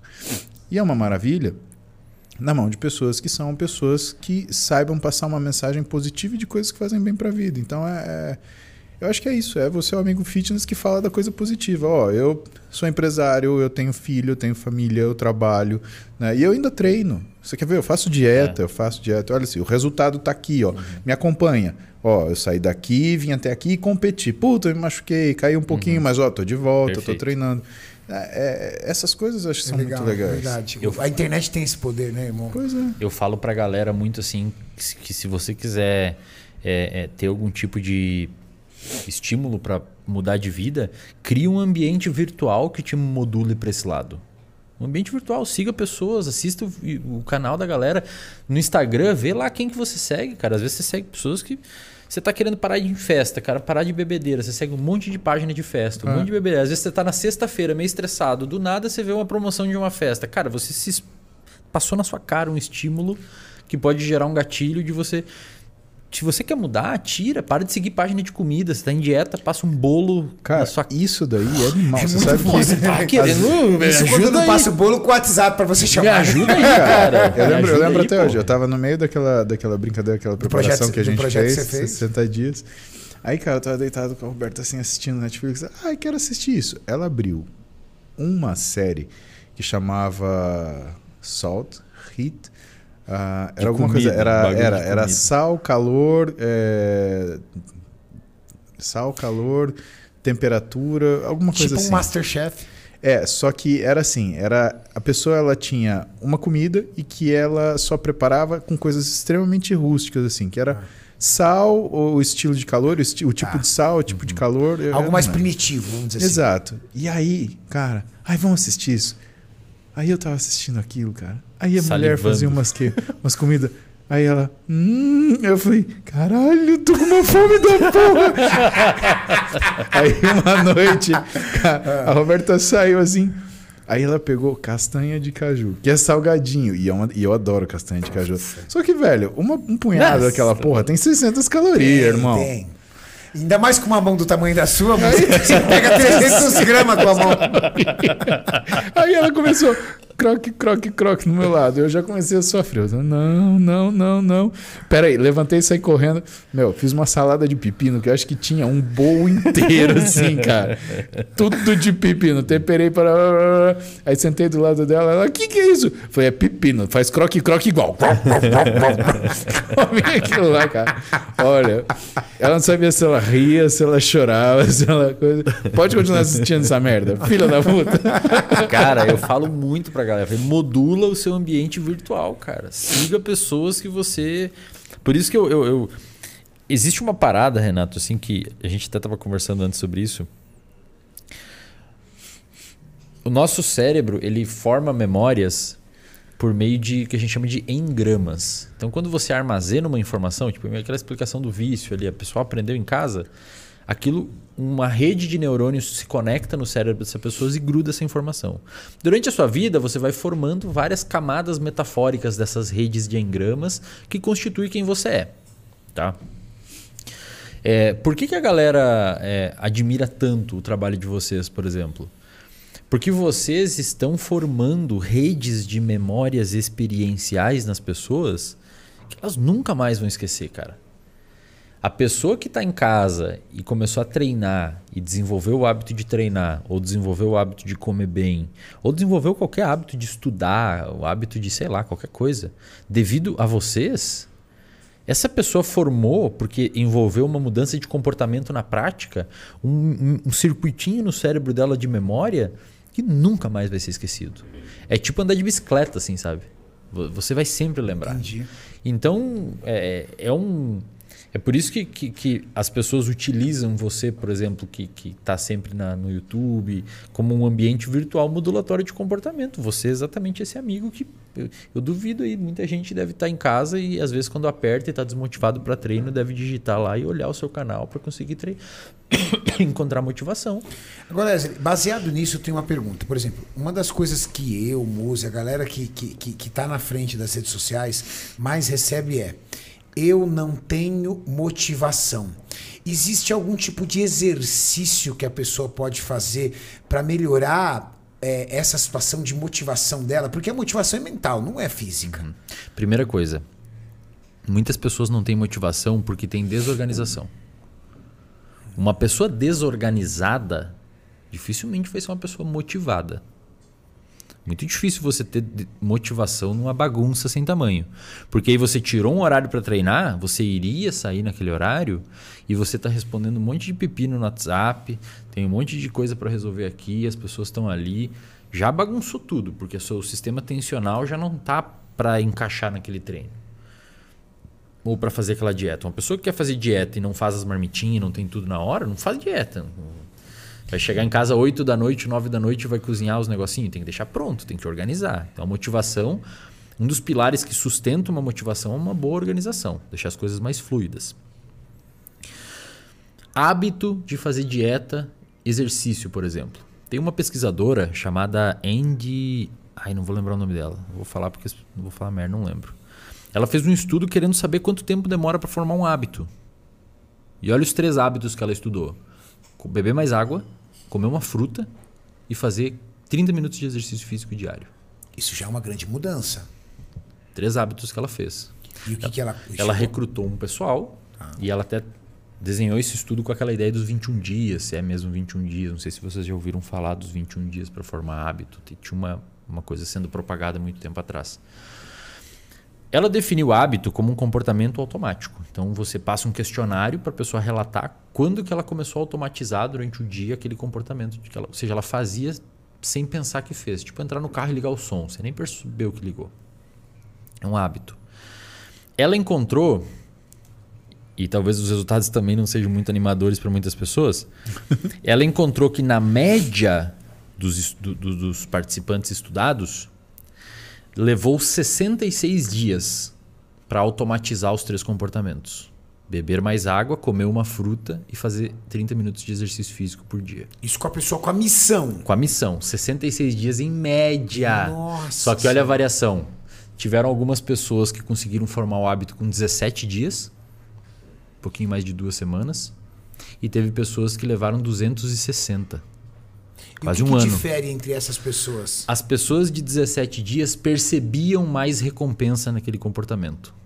Tudo é recompensa, cara. Então a pessoa que vem treinar esperando e condicionando a recompensa a uma mudança estética pode se frustrar. Não é do Principalmente, dia pra noite. principalmente se quer virar um Renato Cariani. Não é do dia pra noite. Agora, a pessoa que vem pra cá e, e- e condiciona o que é recompensa a um sono melhor, a uma disposição aumentada, a um apetite melhor, ou mesmo uma pessoa que tem um pouco mais de conhecimento e deve pensar: cara, a minha insulina deve estar um pouco melhor agora. A minha resistência, eu devo estar desenvolvendo mais mitocôndria, mais angiogênese, minha capacidade cardiorrespiratória deve estar melhor. Eu até vejo quando eu caminho na rua que eu estou respirando um pouco mais devagar e não fico tão ofegante. Recompensas mais rápidas. Cara, né? a pessoa que percebe isso mais sacada assim, ela tende a continuar executando aquele comportamento porque está dando reforço, está tendo uma função. Todo comportamento tem uma função. A pessoa que vem aqui esperando virar o Paulo Musi e o Renato Cariani vai ficar dois meses aqui, vai sair uma veinha no braço e não funcionou, vai embora. Tô Você- sofrendo à toa. E você acha, por exemplo, esse comportamento que a gente mistura o treino e a mídia social, né? Então o sujeito vai treinar, aí ele posta lá, tá pago. Você acha que quanto ele vai curtidas e comentários, ele reconhece isso como se fosse um- um- uma recompensa? E É isso pode motivar ele? É uma faca de dois gumes. É, Porque se a pessoa ela pode perceber isso como uma recompensa, o pessoal curtir, aplaudir, legal o que você está fazendo e tal. Mas e o problema que ela, e o dia que ela não conseguir vir? E, o e os dias que ela não conseguir colar aqui? Ou os dias que e ela o furou a ambiente, dieta? como você mesmo disse. Se só me começar a fazer piada Exato. É. Ou o dia que ela não vir e ela postar uma foto mentindo que fez. E ainda assim receber a, o reforço. Ela fala, pô, não precisa É, ir eu, não tinha- eu- eu nem reforço. tinha pensado isso. Eu tinha pensado, por exemplo, o dia que ela recebeu uma crítica. É, exato.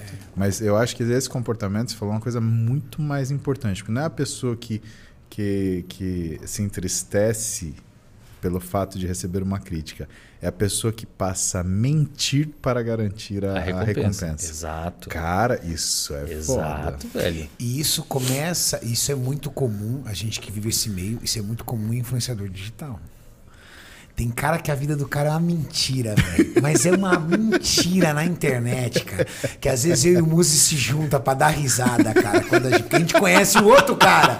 A gente olha e fala: Meu Deus do céu. Fala aí, irmão.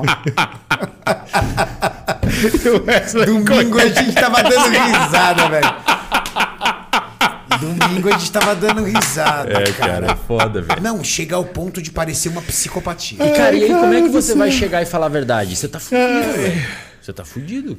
Essa pessoa, ela, é- esse tipo de pessoa já andou tanto que ela não pode voltar mais. Não, parece. Ela acredita na própria É, mentira. fudeu, vai ter que continuar daquele jeito. Que é o que a gente chama de mitomania, né? Não, não tem nada a ver com mito. Mitomania é a pessoa que acredita na própria mentira. É, isso, exato. E eu acho que no final das contas é a faca de dois legumes que É, você falou, né? legumes. Porque isso daqui ajuda a pessoa a acreditar na mentira dela. Porque ela se olha na rede, ah, então eu sou assim. E, Eu sou foda. E as pessoas falam, né, cara? As pessoas falam que é. É isso mesmo, você é mesmo. Isso. E na verdade, cara, aquilo ele não é, o- não é a pessoa, entendeu?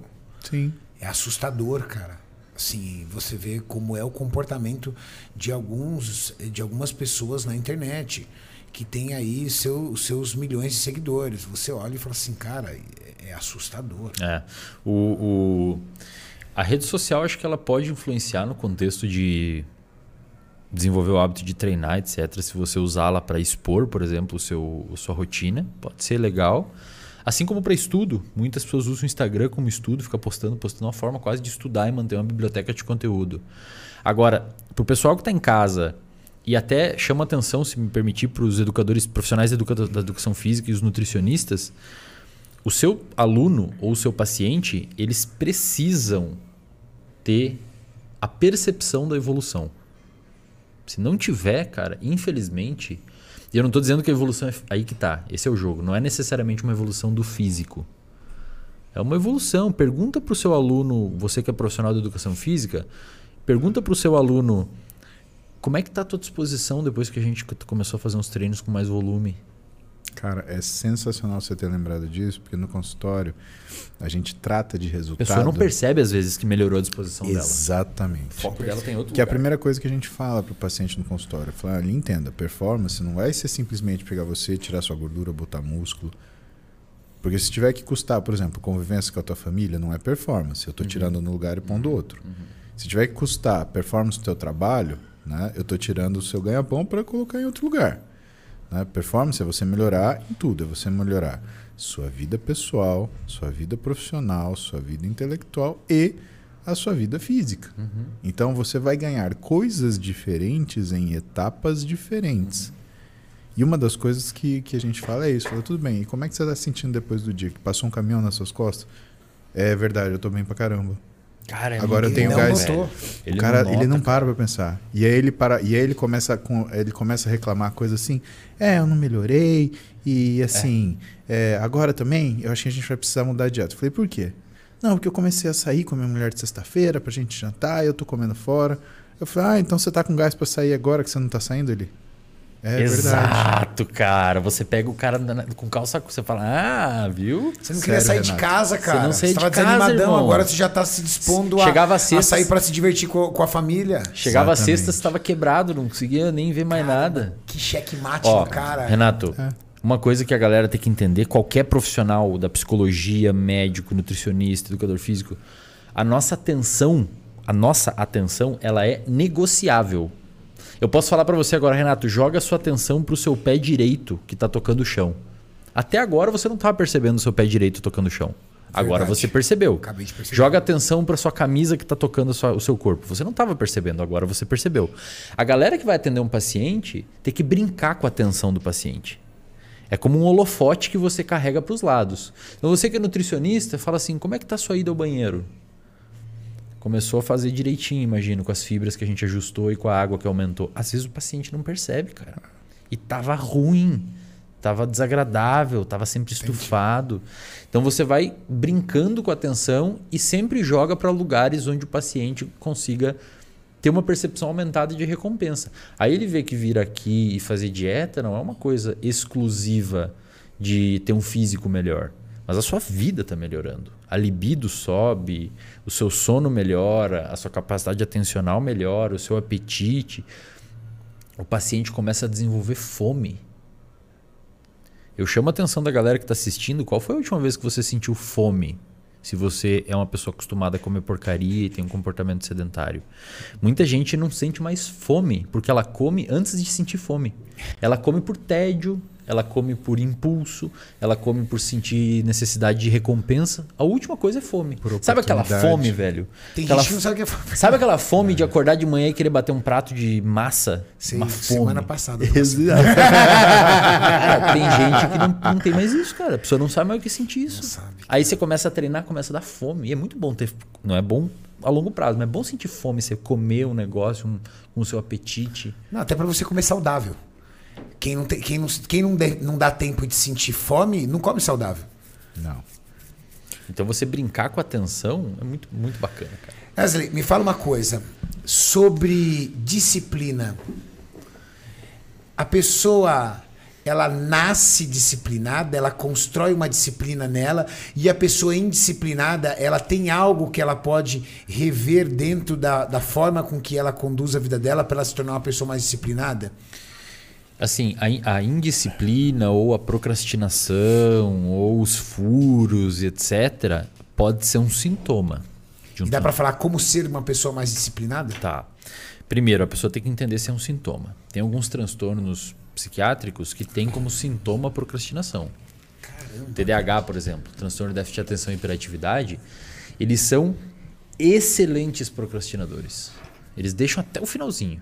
Você consegue colocar três, eh, algumas características, as principais que você julga de uma pessoa que tem TDAH, para a pessoa olhar e falar assim: opa, é bom eu procurar um médico para eu ver se eu tenho? Desatenção é, generalizada. Então a pessoa. Se você, que normalmente vai ler os critérios de diagnóstico de TDAH e falar, "Ah, a pessoa não consegue sustentar a atenção numa atividade. Se você não presta atenção na aula de geografia, é porque você não gosta da geografia. Isso não significa que você tem TDAH. Não. A- o TDAH é uma desatenção em várias áreas da vida. Você é desatento no relacionamento, você é desatento na faculdade, você é desatento no trabalho. Puta, isso é do caramba que você tá falando, sabe por quê? Eu vou te falar Você do meu filho uma de 9 galera. anos, o Thales. A- uma professora é, disse que ele tinha problema de TDAH numa outra escola que ele estudava, certo? Só que era a matéria que ele ia mal. E as outras professoras não tinham esse, esse diagnóstico. Cara, eu falei pra Tati, você já parou pra pensar que ele não gosta dessa matéria? É, exato. Cara, ele não gosta. Ué, e aí? Eu, eu, por exemplo, na faculdade, na- no, no colégio, no primeiro grau, não gostava de matemática. Eu ia bem em matemática porque eu era uma pessoa, eu era um moleque disciplinado e eu estudava, mas eu não gostava. Eu gostava de matéria, de outras matérias, geografia, história, ciências, mas matemática eu não gostava. Então, ah, você tem dificuldade, ainda mais nos dias de hoje, de prestar atenção em algo que você não gosta. Então é interessante o que você colocou. É, é uma coisa generalizada. Se for específica num contexto, você tem desmotivação com aquilo ali, não quer fazer, é chato pra você. É óbvio que você não vai querer fazer, vai procrastinar ao extremo. Esse é um fator. Esse é um fator importante. Tem que ter surgido obrigatoriamente antes dos 12 anos de idade. Porque o TDAH é um transtorno do neurodesenvolvimento. Tem que ter surgido na infância. Você não fica adulto TDAH. Se foi adulto, você pode ser diagnosticado adulto, mas aí o clínico vai perguntar se na escola acontecia. Se no ensino médio acontecia, vai falar com a sua mãe, vai falar com uma galera. Se não acontecia e começou agora, talvez você esteja dormindo mal. Se você dorme mal, com privação de sono, ou se você desenvolve um transtorno de ansiedade, você tem problema de atenção. Talvez seja outra coisa, tá? E procrastinação extrema e além disso, uma maior pretensão por recompensas rápidas. Então, paciente com TDAH, Renato, muito comum fumar, usar álcool, eventualmente outras drogas, Oscilar o humor. videogame, videogame, oscila humor. Tem, alguns têm o componente hiperativo, tem uns que não precisa ter o componente hiper, o H, às vezes não precisa ter, pode ser só TDA, ele pode ser só desatento ou pode ter o H também. É, mas é uma coisa que aconteceu cedo, é em várias áreas na vida e não é explicado por nenhuma outra causa. Que legal. cara. Então, se você se enquadra eventualmente, pode procurar uma ajuda clínica. Tá? E com relação à disciplina? A disciplina, então, o TDAH é um pouco mais difícil de ter disciplina, por exemplo. Então, tem que procurar uma ajuda para corrigir. Agora, a pessoa que ela é totalmente indisciplinada, é que assim, como é que eu vou tentar explicar isso? Eu tenho medo de falar muito, mas deixa eu tentar explicar de uma Não. forma mais breve. Eu tenho medo, eu tá falo, cara, eu falo lá vão ter, filho. Estamos com duas orelhas para quatro Mais do que orelhas. pra nós, você não fala. Exatamente. É, pensa assim, ó. O seu comportamento durante a sua vida, ele tem algumas facetas que são induzidas por aspectos genéticos. Só que a genética ela não causa comportamento. Ela predispõe. Por exemplo, você pode ter uma predisposição à impulsividade ou à busca de novidade. Tem um gene específico que, se você tem uma mutação, você fica predisposto a buscar novidade. Mas o que é novidade? Pode ser droga, pode ser sexo, pode ser viagem, pode ser livros, pode ser música, pode ser arte. Você tem que estar sempre na expectativa disso. É, é novidade, cara. O que vai ser depende do seu Se ambiente. não tiver novidade, você não está feliz. É, pra essa pessoa ela quer novidade. Inclusive chamam de o, o gene do viajante. Essas pessoas que têm essa alteração tendem a viajar mais. É bem louco. Só que pode ser, pode ser droga. Então assim, só para entender, para vocês entenderem da disciplina. O seu comportamento ele tem uma propensão a ser é, al- algumas facetas têm uma propensão genética. Agora, o que vai determinar como você vai construir a sua relação com o mundo é o contexto que você foi aprendendo durante a sua vida. Aí você vai falar, pô, Wesley, mas o meu pai era muito disciplinado e eu sou indisciplinado. O que, que explica isso?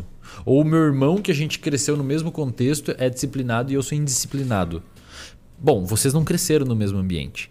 Vocês cresceram na mesma casa, mas vocês tiveram amigos diferentes, vocês tiveram influências diferentes, vocês gostavam de bandas diferentes, vocês gostavam de pessoas diferentes, vocês admiravam pessoas diferentes muitas vezes.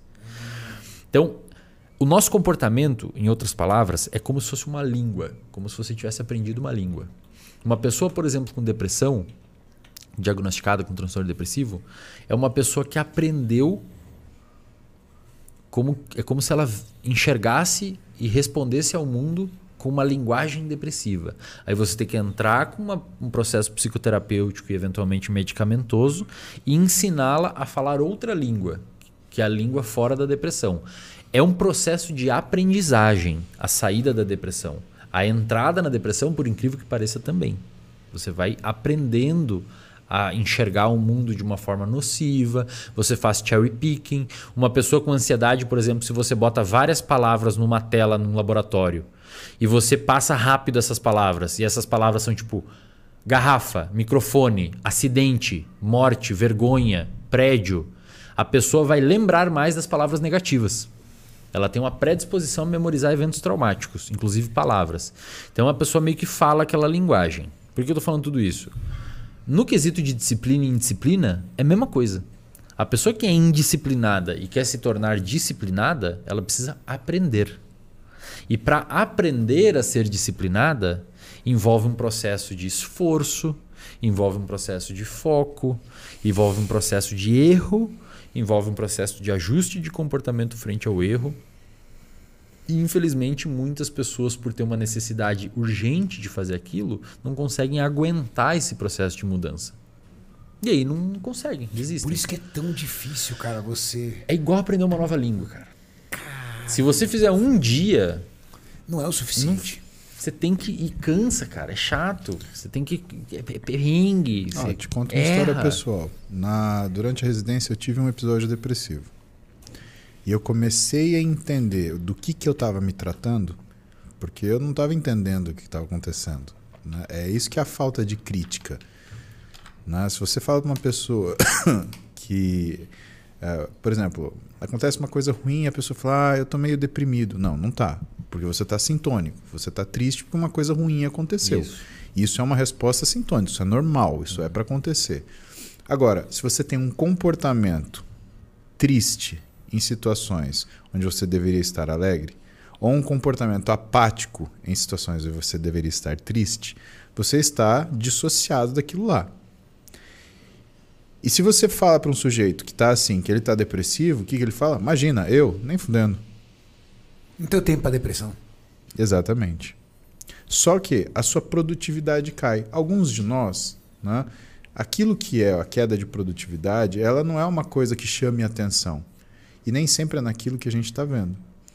Eu tive um episódio depressivo na, na, na, na- na residência e aí eu fui sacar que eu estava melhorando quando eu desco, quando eu, eu, cheguei, eu consegui perceber que todas as decisões que eu estava tomando eram ruins. Boa. E todas as decisões que eu, eh, que estava tomando eram decisões que eram ah, medidas, eram tomadas pelo medo.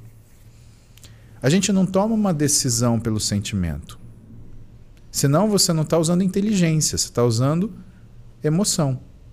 E o que é a definição de inteligência é a sua capacidade de tomada de decisão racional baseada no seu conhecimento e experiência.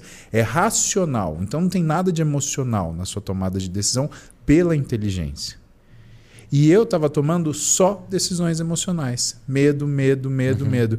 Então eu não consegui enxergar que existia uma terceira, pelo menos uma terceira resposta para os problemas que eu tinha, que não tinha nada a ver com aquelas duas que eu me colocava. Eu estava tomando a decisão A, que era péssima, e eu estava tomando a decisão B, que era péssima também, só era diferente. E que na verdade a decisão C, ela simplesmente ela não se apresentava para mim e que se eu estivesse bem, eu conseguiria enxergar, pô, essa é a Perfeito. decisão a ser tomada. Perfeito. Cara, é um negócio muito, muito, muito pesado, porque é, você, se você decide não se tratar de uma coisa que você tem um diagnóstico, é como se aquilo fosse corroendo a sua vida. Primeiro, ele tira coisas pequenas do seu dia. Ele tira a satisfação de você cumprimentar o jornaleiro que bate papo com você. Ele tira a satisfação de você se manter alinhado do cabelo cortado, porque você já não quer ir cortar o cabelo, porque depois você tem que bater papo. Ele começa a fazer você desligar seu telefone em determinados horários porque você não quer atender. Ele começa a te criar um afastamento das pessoas, um embotamento. Aí depois ele começa a fazer você tomar decisões de trabalho. Ah, eu não vou trabalhar em tal lugar porque lá tem tanta gente assim. Eu não vou trabalhar em tal lugar porque aí tem Beltrano e Beltrano, porra, tem que dar satisfação, puta cara chato, ah, não quero. E quando você vê, você já está numa estrutura onde você comprometeu todas as áreas da sua vida, profissional, emocional e aí dentro disso familiar, amorosa. Né? Se você tem filho, pô, isso daí também compromete. Né? E para você sair disso daí? E você lembra que eu falei da neu- você lembra que eu falei da neuroplasticidade, Lembro. que é a alteração do cérebro frente à experiência? Ela, ela ocorre para os dois lados. Você tem neuroplasticidade para formar hábitos bons, mas quando você começa a viver nesse contexto, o seu cérebro vai aprendendo a viver nesse contexto. Uma coisa de utilidade pública para as pessoas que estão me ouvindo. O pico de diagnóstico de transtorno de humor e transtornos de ansiedade no geral, depressão, bipolar, TAG, transtorno de ansiedade generalizada, fobia, pânico, é mais ou menos dos 17 aos 24. Normalmente é ali que o- a pessoa abre o quadro. Então ela vinha com sintomas, não sei o que e tal, mais ou menos nessa época da vida é o pico. Pode ser diagnosticado antes e depois, mas ali é o pico. O nosso cérebro, ele é mais plástico até os 25 anos em média. Até os 25 anos em média, você tem o que a gente chama de neuroplasticidade passiva. O seu cérebro é como se fosse uma esponja. Ele absorve. Se você pega uma criança e você quer ensinar uma nova língua para ela, ela vai aprender muito mais fácil e sem muito esforço do que um adulto de 35 anos que nunca falou aquela língua e quer aprender. A criança aprende sem sotaque. Se você larga uma criança nos Estados Unidos com 6 anos, ela vai meio que aprender rápido a falar, às vezes sem sotaque. E depois, na idade adulta, você pergunta como ela aprendeu, ela nem vai saber explicar. Por exemplo, se eu te perguntar como é que você aprendeu português, a gente não sabe. A gente se descobriu falando português. A depressão e a ansiedade, quanto antes você tratar, menos tempo você deu a ela para ela se emaranhar no seu cérebro. É como se ela nascesse um arbusto pequenininho e você podou logo. Então, o paciente que abre o quadro de depressão ou de ansiedade e recebe um tratamento quanto antes possível, é muito mais fácil entrar em remissão dos sintomas do que um paciente crônico, 20 anos deprimido, que resolveu procurar tratamento. Porque o cérebro de um paciente 20 anos deprimido que procura tratamento é um cérebro muito bom em estar deprimido. É um cérebro que já aprendeu a ser deprimido. Aí você entra com medicamento, entra com psicoterapia e nada muda. O cara é teimoso, assim, né? Ele é daquele jeito e o mundo é daquele jeito, ele é um merda daquele jeito e é daquele jeito. A pessoa que. Às vezes a pessoa abre um quadro de depressão e ela nem precisa de tratamento e, re- e entra em remissão sozinho. Conversa com um amigo, fala com os pais, troca de escola. O próprio contexto ali, ela dá uma mexida porque no cérebro dela a depressão está muito fraquinha ainda. Agora, a pessoa que abriu o quadro e não tratou, ela deu a possibilidade do cérebro, via neuroplasticidade, ficar um cérebro excelente em ser deprimido. Meu Deus, cara. Então, por favor, se você tem alguma alteração de humor, procure ajuda o quanto antes. Não enterra isso, não, Não acha enterra, isso normal. porque o cérebro ele tá fresquinho, é fácil de mexer. Agora, se você for deixando acontecer daquele jeito, você cria um contexto, você perde pessoas, você perde, você, você muda seu contexto, você começa a ter hábitos ruins. Quando você vai ver lá na frente, cara, você tá todo sozinho, ninguém mais aguenta, se isolou, ganhou peso, tá com hábitos péssimos, no trabalho já não tá produzindo, aí você tem muito mais coisa para resolver. Então procura antes ajuda. Quanto antes possível. O mesmo acontece esse raciocínio para o seu filho ou para sua filha. Se você quer que ele tenha hábitos saudáveis, bota na lutinha desde cedo, bota na natação quando moleque, bota na academia quando cedo. Ele vai ter uma maior probabilidade de, de formar um hábito, porque o cérebro é muito mais plástico também. Até os 25 anos a gente aprende muito bem, Renato. Depois dos 25 anos, a gente tem neuroplasticidade, 25 anos em média, né? Tá. Mas é o que a gente chama de neuroplasticidade ativa. O seu cérebro muda frente à experiência, mas você precisa de um ingrediente: foco. Por isso que quando você vai estudar inglês com 35, Foco e recompensa, pelo que você me é explicou. e recompensa, sim. Sim. Eu acho que a partir dos 25 anos você tem que ter evidências maiores de recompensa. Isso. E para você aprender, tem que focar. Isso, neurobiologicamente falando, para você mudar uma circuitaria, indo um pouquinho mais além, tem uma região do seu cérebro chamada núcleo basalis. Essa regiãozinha, ela borrifa um neurotransmissor chamado acetilcolina. Quando você estuda, alguma coisa e você aprende aquilo durante o dia, a acetilcolina marca esses neurônios, como se botasse um post-it nele. E quando você dorme, o seu cérebro fixa aqueles neurônios que você que estiveram envolvidos na aprendizagem, que dependeu de foco, e no outro dia você tem maior chance de lembrar do, do, do Que estudo. fantástico, né, cara? Só que precisa de foco. É por isso que o cara que vai estudar inglês na idade adulta, ele precisa. Ah, então significa que essa palavra significa essa. Ele precisa focar naquilo. É um trabalheiro do caramba aprender outra língua depois que você nunca estudou outra língua. Deixa já mais eu te velho. perguntar sobre aprendizagem de comportamento agora. Tá? A gente vai dar uma guinada aqui no tema, mas é, eu acho que isso é importante. Recentemente, aquele psicólogo Jordan Peterson, né, um cara famoso mundialmente, né, e ele estava criticando um sistema que eles mudaram nas escolas primárias canadenses, de retirar a competição. Tiraram. Então não tem mais, por exemplo, futebol, né? Eles fazem competições onde todo mundo vence.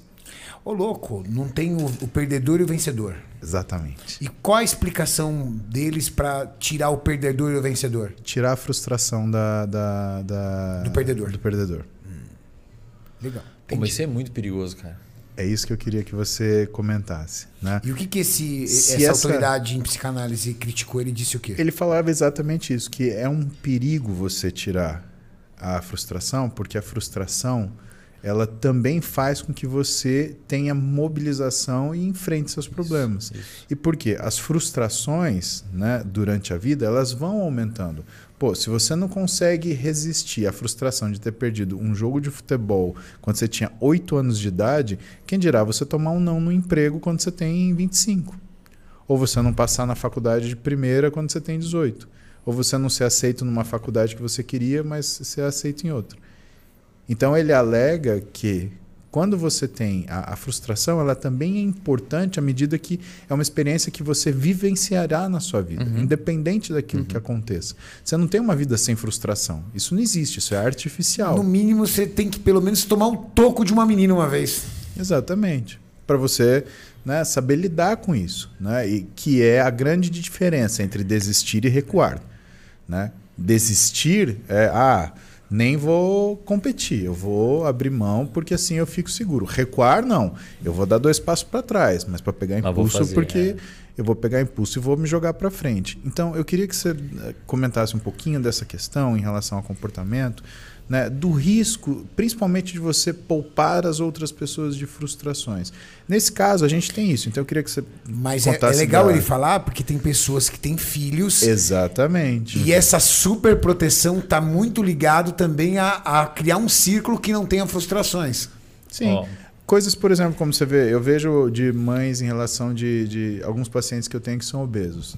Né? Eu tenho muita dificuldade, às vezes, com a mãe. Ai, mas tadinho, ele quer. Cara, isso é um problema. Ai, mas velho. Isso é um tadinho, ele enorme. tava triste. E, e a pessoa, ela é um pouco manipuladora. Sim. E Aham. o cara vai manipular a mãe dele, Ela vai manipular o pai. eu tinha um colega obeso, casado, sabe o que ele fazia? Corria pra mãe. Pra comer. Ele pra sabe comer. que funciona, A né, mãe cara? tava esperando ele com o bolo lá, tadinho do filho. Entendeu? É, então, então tem esse, tem esse exemplo, muito mas louco eu acho que cara. começa daí. E, e- e eu acho isso o que. eu dou razão pro Jordan. Eu acho que você precisa ter competição, você precisa ter cooperação, mas você precisa ter competição. Porque se você coloca numa situação onde não tem perdedor, não tem ganhador, por que, que eu vou me esforçar? É, exato.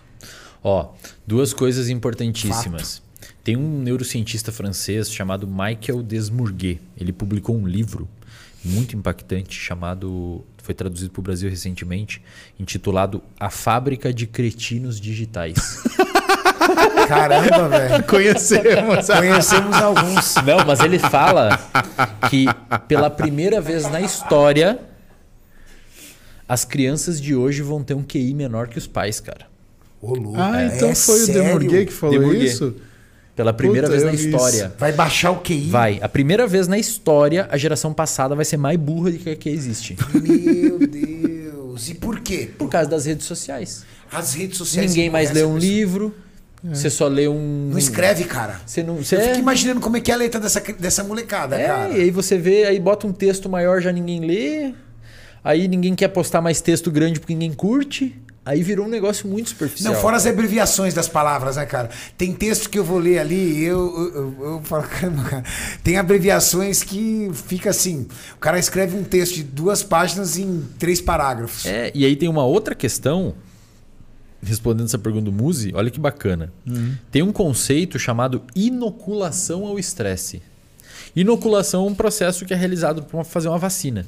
Você inativa o vírus, injeta o vírus em você, fragmentado, seu sistema imunológico cria uma, uma, uma, uma Anticorpo? um anticorpo, uma resistência a exposições àquele vírus no futuro. Os neurocientistas hoje têm demonstrado que você consegue vacinar o seu filho contra o estresse. Só que não é uma vacina que você toma. Você submete ao seu filho a pequenos estressores. Quando você faz isso com prim- quando, você vai estudar isso, você percebe que ao pegar um organismo não muito velho, então uma criança barra um adolescente, e submeter ele a pequenos estressores, na idade adulta, o eixo HPA, hipotálamo pituitário adrenal, que é o eixo de resposta ao estresse, ele tá, você precisa dar um estímulo muito maior para ele responder. É como se o menino ficasse casca grossa. Isso. É, é a uma casca vacina grossa contra o estresse. fisiológica. Ele se, ele se vacinou contra o estresse. Ele deram pequenas doses de estresse quando pequeno e depois ele, ele fica mais casca grossa. Só que em compensação, quando ele não tem essa dose, ele vira um mimizento. Isso. Aí qualquer coisa ativa muito cortisol. E aí o que, que Aí é, é o famoso Nutella. Aí o que, que é expor ao estresse a cri- criança? Cara, se o seu filho tá, você e o seu filho no shopping, e ele quer pedir um suco, e ele fala assim, papai, chama o garçom, eu quero um suco. Fala, chama você. Chama você, o filho. Chama você, filho. Chama o garçom ali. Fala, moço, eu gostaria de um suco. Não, mas eu tenho vergonha. Não, chama ele. Que Não, legal. mas eu tenho vergonha. Não, você precisa chamar ele. Se você ficar sempre Resolvendo tudo Cara, pra aí, ele. a, aí a, a- a professora dá uma nota meio ruim, um 6, já liga lá e xinga a escola inteira, porque eu pago isso, como é que meu filho chegou em Puta, casa é chorando? Velho, como assim, velho? Estuda um pouquinho mais, filho. Você tirou 6, agora tem que botar um pouquinho mais de esforço. Então, se você tira isso, cara, como é que você tira isso da criança? Como é que você, como é que você vai modular o comportamento de uma criança para ela conseguir. é, ela, a criança e o adolescente precisa. é, as pessoas às vezes me perguntam, Wesley, hoje a gente tem mais depressão. Eu, eu falo assim, eu, na minha opinião, pelo que eu vejo da sociedade, o futuro vai ser um pouquinho complicado quando essa geração de hoje alcançar a idade adulta. Porque a gente vê uma, uma hiper uma, um fenômeno generalizado de pessoas que não, você não pode, de uma certa forma, os professores hoje não podem dar uma apertada, os, os educadores não podem dar uma apertada, porque tudo não pode, tudo não pode, tudo é assim, tudo é assado. Você não pode falar, por exemplo, que se você acumular muita gordura visceral, você pode, você, é um- você pode ficar doente, porque você está falando que você está julgando a pessoa pelo padrão do corpo dela. Não, a gente está falando que obesidade é uma doença, não que. Então, esse contexto de fragilização Fragilização. vai gerar um puta de um problema, cara. Já está gerando na realidade. E de certa forma, as crianças que no meio disso conseguirem ir ascendendo e criando casca, provavelmente no futuro serão aqueles que Serão vão ter, líderes. vão ter uma saúde mental melhor, vão conseguir aguentar um não no trabalho. Serão líderes. É. E olha que louco. O principal fator de risco para desenvolvimento de depressão que a gente tem descrito hoje pela neurociência é um cortisol alto de forma crônica. O estresse crônico é hoje o principal fator de risco para depressão. Pessoas com síndrome de Cushing, que tem algum tipo de tumor na pituitária, no hipotálamo ou na adrenal, pressionando e liberando cortisol o dia inteiro, que o cortisol não respeita o ciclo circadiano, até 70, 80% dessas pessoas têm depressão. Na população normal é 8. Então, o cortisol alto aumenta muito a chance de você abrir um quadro de humor. E existe uma forma natural, comportamental da pessoa baixar o cortisol? Exercício, dormir bem, se alimentar bem, o que a gente já sabe. Dar risada? Dar risada, ter momentos hedônicos, momentos de prazer hedônico, então curtir. Mas também você saber que você está fazendo a coisa certa. A minha sócia é muito séria. Extremamente séria. E uma vez eu brinquei com ela. Eu falei assim, cara, eu acho que você deveria ir, tipo, num teatro de vez em quando, assistir uma, uma, uma peça de teatro divertida, engraçada. Porque você cria um ambiente sério, você dorme sério, acorda sério, dorme focado, acorda focado. Assim, chega um momento que, que você começa a se estressar por tudo, assim. De vez em quando parece que ela tá pegando, dando choque, sabe? Mas é aquele momento, é aquela pessoa que não relaxa, né? Do tipo, calma, tá tudo É. bem. Tipo, de segunda a segunda, pilhada, assim, drenada. Mas você sabe que eu acho Com que 70 tem... anos de idade, tá? Mas você sabe que eu acho que tem gente que precisa ser assim? A pessoa, É. ela provoca isso. Sabe? Eu cheguei a conclusão. Você me conhece bem. Eu não ia falar, mas eu parei também de tentar porque eu percebi que, que ela precisa ser assim. É. A pessoa aprendeu tanto a consegue funcionar desse é, jeito é, que. Porque você não consegue mudar uma pessoa com 70 anos. É, já tá com a neuroplasticidade, o cérebro é bom em ser daquele jeito. É bom. É, já é, não muda mais, imagina. Ele é bom Agora, ser agora jeito. faz um cálculo na sua cabeça Renato. Você pega uma geração que se expõe pouco ao estresse, é pouco vacinada, é pouco casca grossa, portanto o eixo HPA é muito mais reativo com pequenos estressores. E a gente sabe que o estresse é o principal fator de risco para depressão. O que vai acontecer no futuro, cara? Pois é. Porque diferente, por exemplo, minha associação é uma muralha, velho. E aí, eu, eu- o que ele tá falando é inversamente proporcional. Uma pessoa frágil demais. coisa, Qualquer coisa. Nada abala minha sócia. Ela chega na academia, a pessoa. Nada abala ela. É uma pessoa, é uma muralha. Só que em compensação, essa geração é o contrário. É uma geração que, cara, dependendo do que a pessoa ouve, acabou a vida dela. Tipo, Chegou na academia, não passou o cartão, não pôde treinar, acabou a semana. Tipo, meu Deus, não gostam de mim, acabou. No trabalho recebeu uma negativa do chefe, ou o chefe falou um pouquinho mais grosso. eu quero sair dessa empresa, não dá, essa empresa não dá Isso é mim. assédio. É, Como é que vai sustentar, assédio. cara, a longo prazo? E aí com, com a internet e tudo, colocando ainda mais mimimi em tudo e colocando um monte de coisa, te multando com tudo. Gente, como é que vai ser essa geração no futuro, hein, cara? O- Então, na verdade, Será isso, não que- vai, isso não vai durar. Você sabe que geração. Não vai durar ou a indústria farmacêutica vai cada vez mais trabalhar em cima disso e vai trazendo mais medicamentos, mais tecnologia? É o que tem hoje, né? É, Tá só que se você for considerado, só se você for considerar isso como normal, não vai ter gente para diagnosticar e a indústria farmacêutica operar sobre isso financeiramente. Perceba É, que ter- o costume da sociedade ele modela também isso, porque o pessoal que fala, ah, isso é a, é a- a- como é que eles chamam? Big Industry, não. Ah, Big Pharma. Big Pharma. Eles chamam de Big Pharma, né? Que seria o complô das indústrias farmacêuticas que envolve, é, que Ah, envolve elas falar. em desenvolver doença para que eles possam criar tratamento, né? Aquelas teorias conspiratórias. Mas, Sim. cara, é uma sociedade que determina o que é doença ou não. É verdade. É, exato. Se a sociedade está doente, ninguém está doente. Percebe? Fato. Aí, o que, que eu te falo? Eu te falo uma coisa que é, é- é muito interessante quando a gente olha isso. A gente tem que entender o que, que era uma geração. Por exemplo, eu e você, nós fomos crianças numa geração onde uma geração durava 25 a 30 anos. Ou seja, nós, eu e você, com 10 anos, a gente sentia a diferença do peso eh, mais do que os nossos pais, né? dos nossos tios mais velhos. Era o cara de 43, né? de, de 40 anos que tinha essa diferença da gente. Aquele tio chato. Né? Nosso pai, sei lá, tinha 30, 35. Né? E aquele tio chato lá, "Ah, minha, moleque, ai, eu não gosto do meu tio. Não, vamos lá na casa do seu tio. Ah, puta que saco, aquele nosso tio de novo. Ah. Né? Então, essa diferença, quando a gente falava choque de geração, não era só uma questão de pensamento, era uma aparência. Por que, que hoje é mais difícil? Porque hoje estima-se que uma geração, Renato, ela tem virado, por causa da velocidade de informação, e esse é um dos grandes responsáveis, a cada sete anos. Isso quer dizer que, por exemplo, já existe um choque de geração na minha casa. A Clara com 12 e a Duda com 18. Olha só. Que louco, cara. E a gente tem. E por que que tá tão ruim, tá tão confuso e tem tanta violência no sentido de agressão? Porque, veja só, vamos pegar a partir da geração da Clara, tá? Da molecadinha que usa. é, que tem acesso digital. A Clara tem 11 anos, tem um telefone e Tá acesso voando. digital. Voando e sabe mexer mais que eu. 11.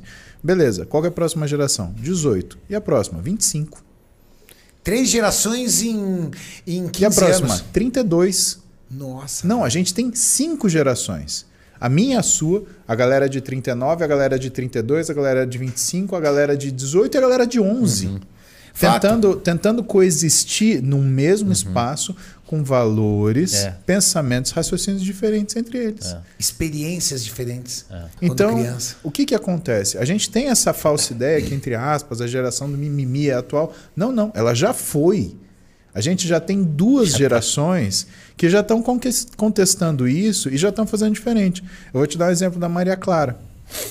5 horas da manhã eu acordo um dia, Maria Clara está acordada estudando matemática. Porque ela tem dificuldade em matemática. E meu pai dá aula de matemática para ela. O que, que você está fazendo aí? Ela falou assim: Ah, papai, quando eu, come... quando eu acordo mais cedo, além de eu ir mais acordada para aula e não sentir sono, eu já estudei, então eu consigo entender melhor o que a professora fala. Muse, você me arrepiou. Eu não isso. ensinei isso para Clara, velho. Mas eu vou me arrepiar, sabe por quê? O meu filho vai fazer 10 anos agora e eu me surpreendi essa semana com ele. Ele chamando a atenção da Tati por uma questão de matemática. É, mãe, falou assim, mamãe, eu tenho aula, eu tenho reforço de matemática às 11, porque ela ia no médico, mas eu tenho reforço de matemática às 11. Aí ela falou assim, então, filho, mas a gente tem, não tem, então passa para as 9. Ele tava preocupado com a coisa. Ah. Puta, me arrepio igualzinho, cara. Ele é. falou, não, passa para as nove porque eu preciso ir bem em matemática. Essa geração é uma Já geração é diferente. diferente. de uma baita de uma responsabilidade. Caraca, velho. Então, é, assim, é, o que que eu acho? Eu acho que, bom, tem aquela velha máxima, né? Tempos fáceis produzem homens uhum. fracos, homens fracos produzem tempos difíceis, tempos difíceis produzem homens fortes, homens fortes produzem tempos fáceis e tempos fáceis geram homens fracos. Existe isso, né? E cada geração ela tem um, um, um desafio. Né? Pega, por exemplo, vamos falar da, da, da Primeira Segunda Guerra Mundial. Né? Em que contexto existe a história da Primeira e Segunda Guerra Mundial? As pessoas queriam uma Segunda Guerra Mundial. É horrível falar isso, porque guerra é errado.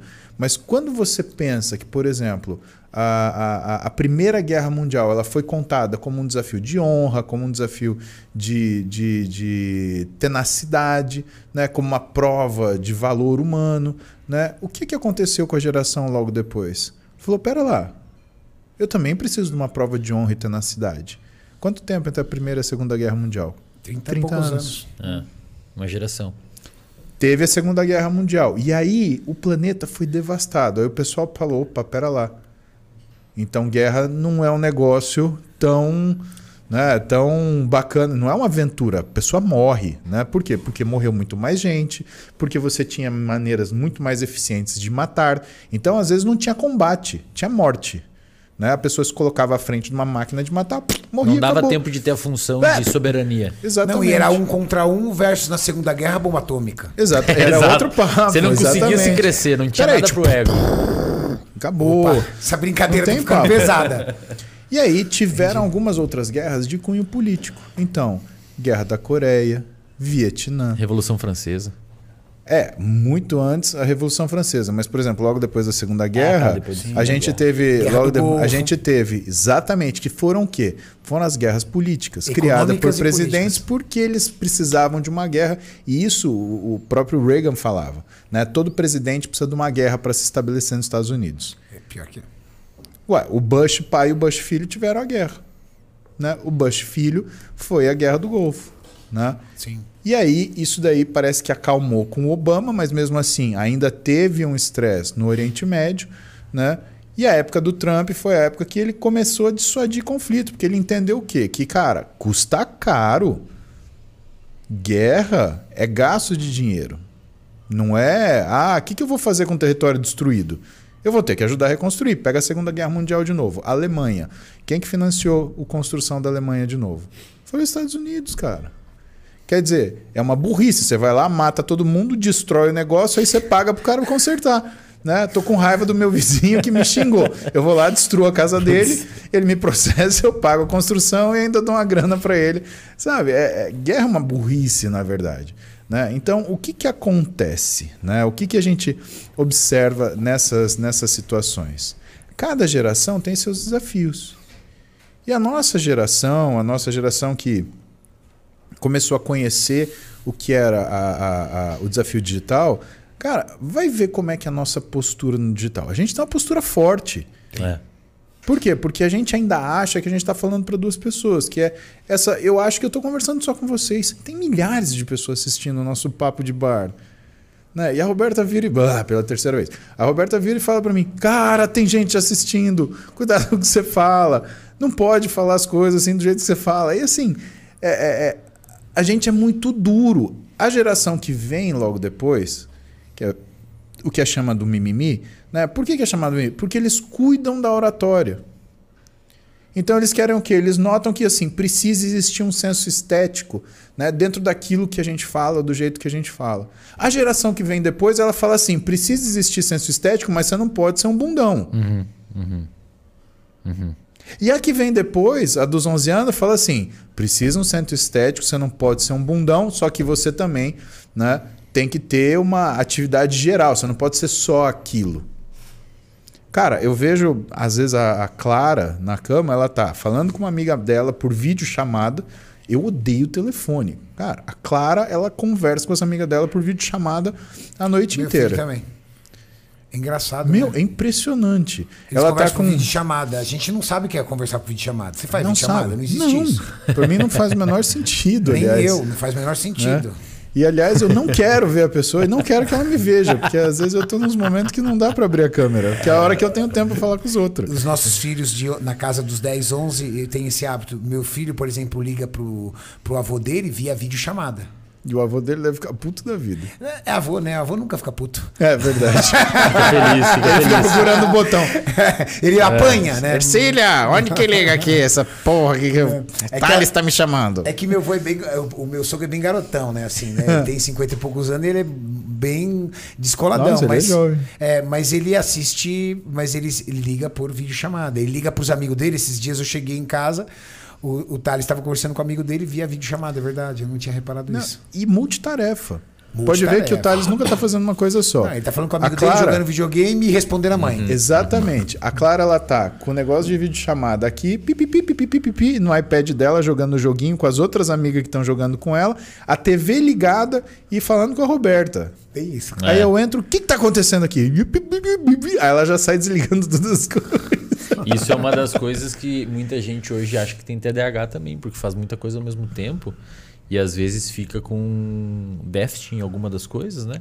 E aí acha que está com um problema de atenção. Na verdade, não, você está fazendo muita coisa ao mesmo tempo. E aí, eventualmente, sua atenção fica difundida, né? Ela só não quer prestar atenção para aquilo lá que, que você É. tá pedindo, né? É. Você está fazendo muita coisa, né? Você está falando com sua amiga, tem uma TV ligada, está prestando atenção no que está acontecendo na cozinha e tem a sua tarefa de casa. Não é que você está desatento com a tarefa de casa, tem muita coisa só pegando sua atenção, tá difundida só. E você quer ver como a apresentação é importante? A, a Clara, ela começou a ficar encurtada. Porque o esporte na escola não era o suficiente. Né? E eu não tinha, sabe, eh, eu respeito muito o que é a vontade de treinar dela, da Duda. Elas escolhem o esporte que elas quiserem, né? E fazem na medida que elas conseguem, né? Pois bem, e aí eu comecei a perceber que tinha uma professora de yoga lá no prédio. A Bel. E aí eu- fui conhecer a Bel. Aí um dia eu fiz uma aula com a Bel junto com. Era a mulherada e eu lá, me alongando. Cara, Imagina que? Museira. Cara, o tamanho essa- do... Paulo Não. Musi na aula de yoga com a mulherada. Não, é assim, eu tava praticamente usando um colã e fazendo xixi sentado, mas o que, que a gente não faz pariu. pela nossa filha? Você vai É. ver pela Valentina o que, que você não É, vai eu tô me fazer. preparando pros micos. Aí, cara, eu cheguei pra Bel e falei, Bel, você dá aula particular? Ela falou, dou. Você pode dar aula na minha casa? Posso. Aí combinei com ela, chamei a Clara. Aí a Clara começou a gostar. Só que aí, o que, que começou a acontecer? Porque a minha ideia era trazer a Bel pra casa, apresentar a Roberta e a Clara, né? Porque a Roberta também é toda magrinha, então ela precisa ter flexibilidade, né? Até porque ela já teve muito, a Roberta foi bailarina, né? E aí eu vou descolando e elas vão voando, né? É a, a malandragem, né? A Roberta ficou na aula. A Clara ia, não ia, ia, não ia, ia, não ia. Aí, a Bel, que é do Uruguai, ela voltou para o Uruguai. E quando ela voltou para o lugar, ela continuou dando aula para Clara vídeo. pelo vídeo. E a Clara não perdeu uma aula. Olha só, Quer dizer, cara. a interface começa ver a Belém, né? Ah, por por ah, vídeo já mudava a interface, já mudava aquilo que era não o interesse, mas é a familiaridade. Então, às vezes, a gente erra porque a gente quer oferecer para molecada coisas que não estão aqui. E elas têm 80%, 90% delas no digital. É que nem, sei lá, eu eu tenho a satisfação de comprar um livro. Eu gosto de pegar o livro, eu gosto de folhear o livro, eu gosto de passar marca-texto no livro, que nem um jagunço. Você me dá um livro digital? Ah, eu leio, mas, cara, para mim é um esforço. No Cara, já Kindle. também. Pra mim é um No esforço Kindle, também. eu não consigo. Cara. Zero. Agora, imagina que a gente faz o contrário com essa molecada. Ô, Quer tenho- meter um livro com página com eles. Se eles fazem tudo aqui no coisa, e passa e roda, e, e é o hábito deles, então. E aí, é- como há um conflito de geração, a gente critica. Exato. E na verdade. E aí você é duro criticando. Aí você é o Exatamente. malvadão da internet, porque não pode criticar. As- Não, e não é só isso. Às vezes você critica dentro de casa. Pô, não lê um livro. Exatamente. Comprei um livro, não quis ler. Exatamente. Mas a gente parou pra pensar que a nossa geração ia na biblioteca. Essa geração não sabe nem o que é biblioteca, velho. Não, não tá faz. no Kindle, dois mil livros no Kindle. Sabe, Bagulho cara, é, é, é aquela coisa de. A gente viveu essa época de biblioteca, de. Né, a biblioteca ela ter. ela significar uma série de coisas. Significava né? acima de tudo pra gente é conhecimento, né? Do tipo, você tinha um trabalho de escola, aí o cara falou assim: "Ah, você viu isso? Não, fui na biblioteca, cara. Não, Aí, você já ixi, se- então o cara, o cara se Pegou preparou. pesado, pegou você, já, pesado. você já se sentia inteligente, né? Você entrava na biblioteca e falava, ah, agora eu tô aqui. É, Tipo. é tipo virar o boné pra trás, ficou sério. É, agora. exatamente. Você pegou a- quando você era criança, você pegou a Ficou geração. sério. É, virou o boné pra trás. Quando você era criança, você pegou a geração da Barça. Minha mãe comprou uma Cara, enciclopédia meu, Barça, velho. na época, ué, estamos falando de Marília, né? Marília na época era 50 anos antes que São Paulo, né? Ah. E eu lembro que vinha vendedor da Barça, da coisa. Barça e mãe- Mirador, lembra? E que aí era minha, Barça? Minha que mãe ela Barça. falava assim, Tá vendo? Já não é da sua Eu tenho geração. 28 anos. Ah, tá, você é menina. então... Barça era uma é, enciclopédia. Mauricião, você não era é da um época da Barça, né? de- Era, era assim. Mas não Maurício, era todo mundo que 34 tinha. pegou. Eram não era todo mundo que volumes. tinha. Ia na casa tipo de amigo, porque tinha É, coleção. pegar. O amigo que tinha Barça era o amigo que a gente ia fazer a, O a- trabalho. o trabalho. O trabalho Ah, na casa e dele. vinha os vendedores. E minha mãe, cara, minha mãe é mão de vaca pra caralho, né? Muquirana, minha mãe, nossa, cara, manquinha, sério. E aí ela recebia todos os vendedores de Barça. E aí o cara falava, explicava, não sei o quê, tererê, tererê. Aí eu olhava pra cara dela, ela, muito caro, muito caro, caro. E era caro pra caramba. Cara, e ele começava com preço lá em cima, né? Exatamente. descendo. Ele começava, sei lá, era, eu acho que em dinheiro de hoje, sem sacanagem, Era- era uns mil conto. Eu acho que mais, Renato. Sim, eu acho que mais, era uma coisa. Porque era um dinheiro que o cara falava, eu falava, meu, tudo isso. Não, e era Sei lá. tipo, eu acho que era, uma, era, uns, era umas 15. Sim, Era uns 15 exatamente. Ele ia na casa vender. É, Batia em casa vender. porta a porta. Caramba, Sim, velho. eu acho que era uma coisa para esses 15 volumes, é como Pesquisa se aí, fosse Maurício. tipo Eu vou pesquisar uns aqui. 600, 800 pau por volume. Era um negócio muito caro. Então, o total dava, sei lá, uns 10, 12 conto. Aí, Era uma tipo coisa assim, ó, muito se eu cara. quisesse pes- pesquisar o que era o, o que é ferro, tinha lá. Tinha lá. Sim, tinha lá. Caralho, velho. os Sim, se você quiser- Aí você tinha que pegar o que tinha a Tinha- letra F. Tinha as guerras, tinha, alguma, É. tinha, tinha toda uma pincelada História de ciência. era história é ciência, né? História, geografia é, e ciência É, e história, química, e biologia. É um Google. Química biologia. Tinha, é- era o Google antigamente. Era o nosso Google, era Exatamente. nosso Google. Ah, Imagina falar pros filhos de vocês fazer um trabalho olhando aquilo lá. Malacésia Furfur tinha na porra da Barça. Tipo isso. Cara, Fiz um trabalho de foda. biologia sobre, por exemplo, sobre célula. Aí ela tem um capítulo de célula. Só que você não Exatamente. podia fazer, você não podia copiar. É. Então, qual era, qual era a missão? Ler a Barça e escrever com as suas palavras. Exatamente. Na no papel de folha ao maço. Ao maço. Que a Clara não faz ideia do que seja. Cara, nem eu não sei o que é isso. Quanto que custa? 836 800 conto. reais. Em 2012. Ah, é que os Aqui, né? métodos de impressão estão mais baratos também, né? Exato, não, É. mas na época que a gente era moleque, eu tô falando 1993. Quanta, cara, quanta, quanta, 92. quantos livros era a Barça, Maurício? Acho que eram 13, não era? Deixa eu ver.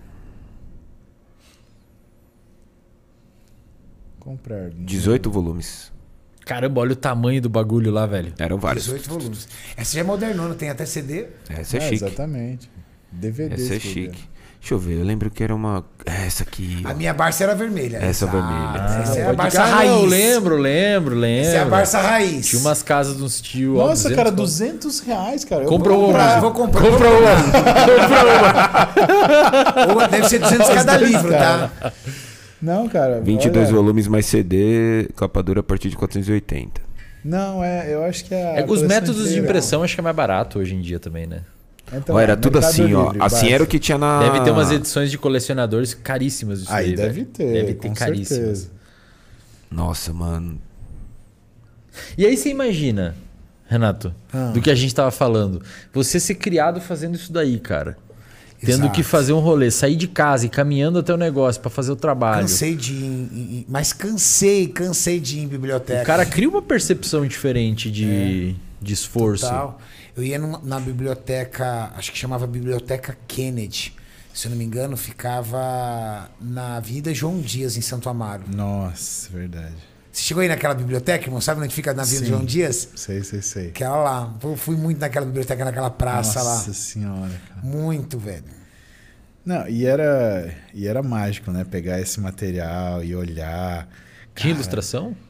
Tinha, tinha, tudo era ilustrado. Tinha. Pô, folha, você precisa caramba. ver a folha, a qualidade da folha. É, ela era, era meio plasticada, né? Era Tenta achar uma aberta aí, Mauricião. Tenta achar uma aberta aí. Não, era uma Tipo folha assim, dura, você ia cara. lá, por exemplo, tinha um capítulo de- do átomo, tinha o desenho, a história, o que, que é, Cara, o que foi era- pesquisado. Negócio bem feito, cara. Era quase um papel de foto mais fininho, assim, porque ele era meio meio plástico, era uma, não era folha, folha certo era pra papel. molhar, assim, não, não ficar. Não, era bem feito, cara. Era um Curso negócio de bem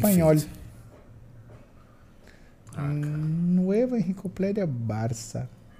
Pra ser o símbolo do. Barcelona. Ali. É, coloca Barça. Essa Barça parecia. ali, ó, ali embaixo tem uma aberta. Coloca aí no Mercado Livre. 1984 essa. 84 é essa daí. Da Ah, essa tinha ó. fotinhas ali, ó. Antigo livro Barça, do ano 1965. Nossa. Aí os caras deviam estar atualizando, Ó, né? 45 reais. Olha o músico pegando mais livro lá pro escritório dele. Pro consultório dele. lá. Quanto que você tem livro lá, Muzi? É caro, hein, Puta, cara? cara, meus livros são caros. Tem uns dois, três carros lá. A Hein? livro de medicina é muito Tem caro. tranquilo. Ué, tem Nossa um Senhora. tem um compêndio cirúrgico lá que eu lembro que eu comprei na residência ainda, que é são quatro volumes, cada volume custava 1.200 reais. Mas, cara, pode falar o que for. Médico e advogado é tarado por livro, velho. Não adianta. Médico e advogado Cara, é tarado é por que livro. tem cara. um tem um E tem deixa um o ambiente valor. bonito, deixa o ambiente Tem agradável. você sabe que Fica tem, pra eu estudar, tenho, tá eu tenho, é, é aí bom, que velho. tá, é bom. Você olha aquilo, você sabe. Você lembra o que tem dentro do é, livro já. Exatamente. Pra mim é um índice da é. minha memória. Eu olho no livro e falo, caralho, perto de Natal tem isso, isso, isso, isso. Porra. E você sabe que tem uma, eu tenho uma coleção que é uma é uma coleção de medicina esportiva dos Jogos Olímpicos.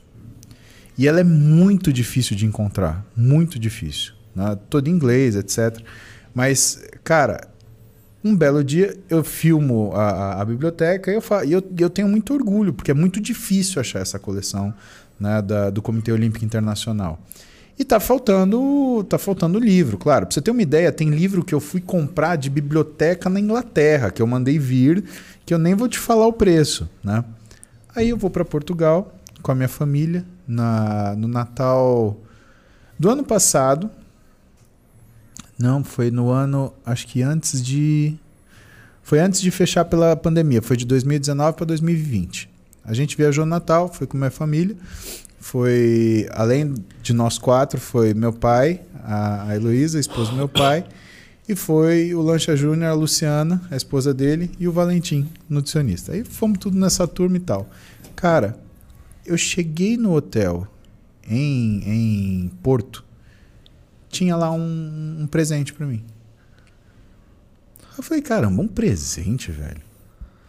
Você acredita que algum alguma fã. pessoa que gosta da- do nosso trabalho, o cara mandou os quatro Puta livros merda. que Ah, faltava para minha coleção. que eu- Porque você comentou uma vez na internet. Porque eu mostrei assim rápido, ah, tá faltando tal, tal, tal. Que ele, legal, ele- cara. quatro ou seis livros, uma coisa assim que faltava, porque é uma coleção Que grande. foda, velho. Cara, O cara teve quando, a sensibilidade de comprar um negócio. sabe quanto Foda. custa cada cada volume? Compêndio.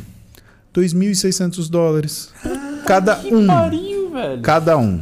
Comprou quatro. quatro ou seis, eu não lembro certinho. Eu sei que eu peguei aquilo na mão e falei, não acredito, não acredito, não acredito. não, e eu procurando, pera, quem foi, quem foi? Eu ainda até mandei na internet, pelo amor de Deus, Você gente, me quem fala foi? quem foi. Sim, depois Ah, o cara falou. encontrei a pessoa. Cara, Legal, É.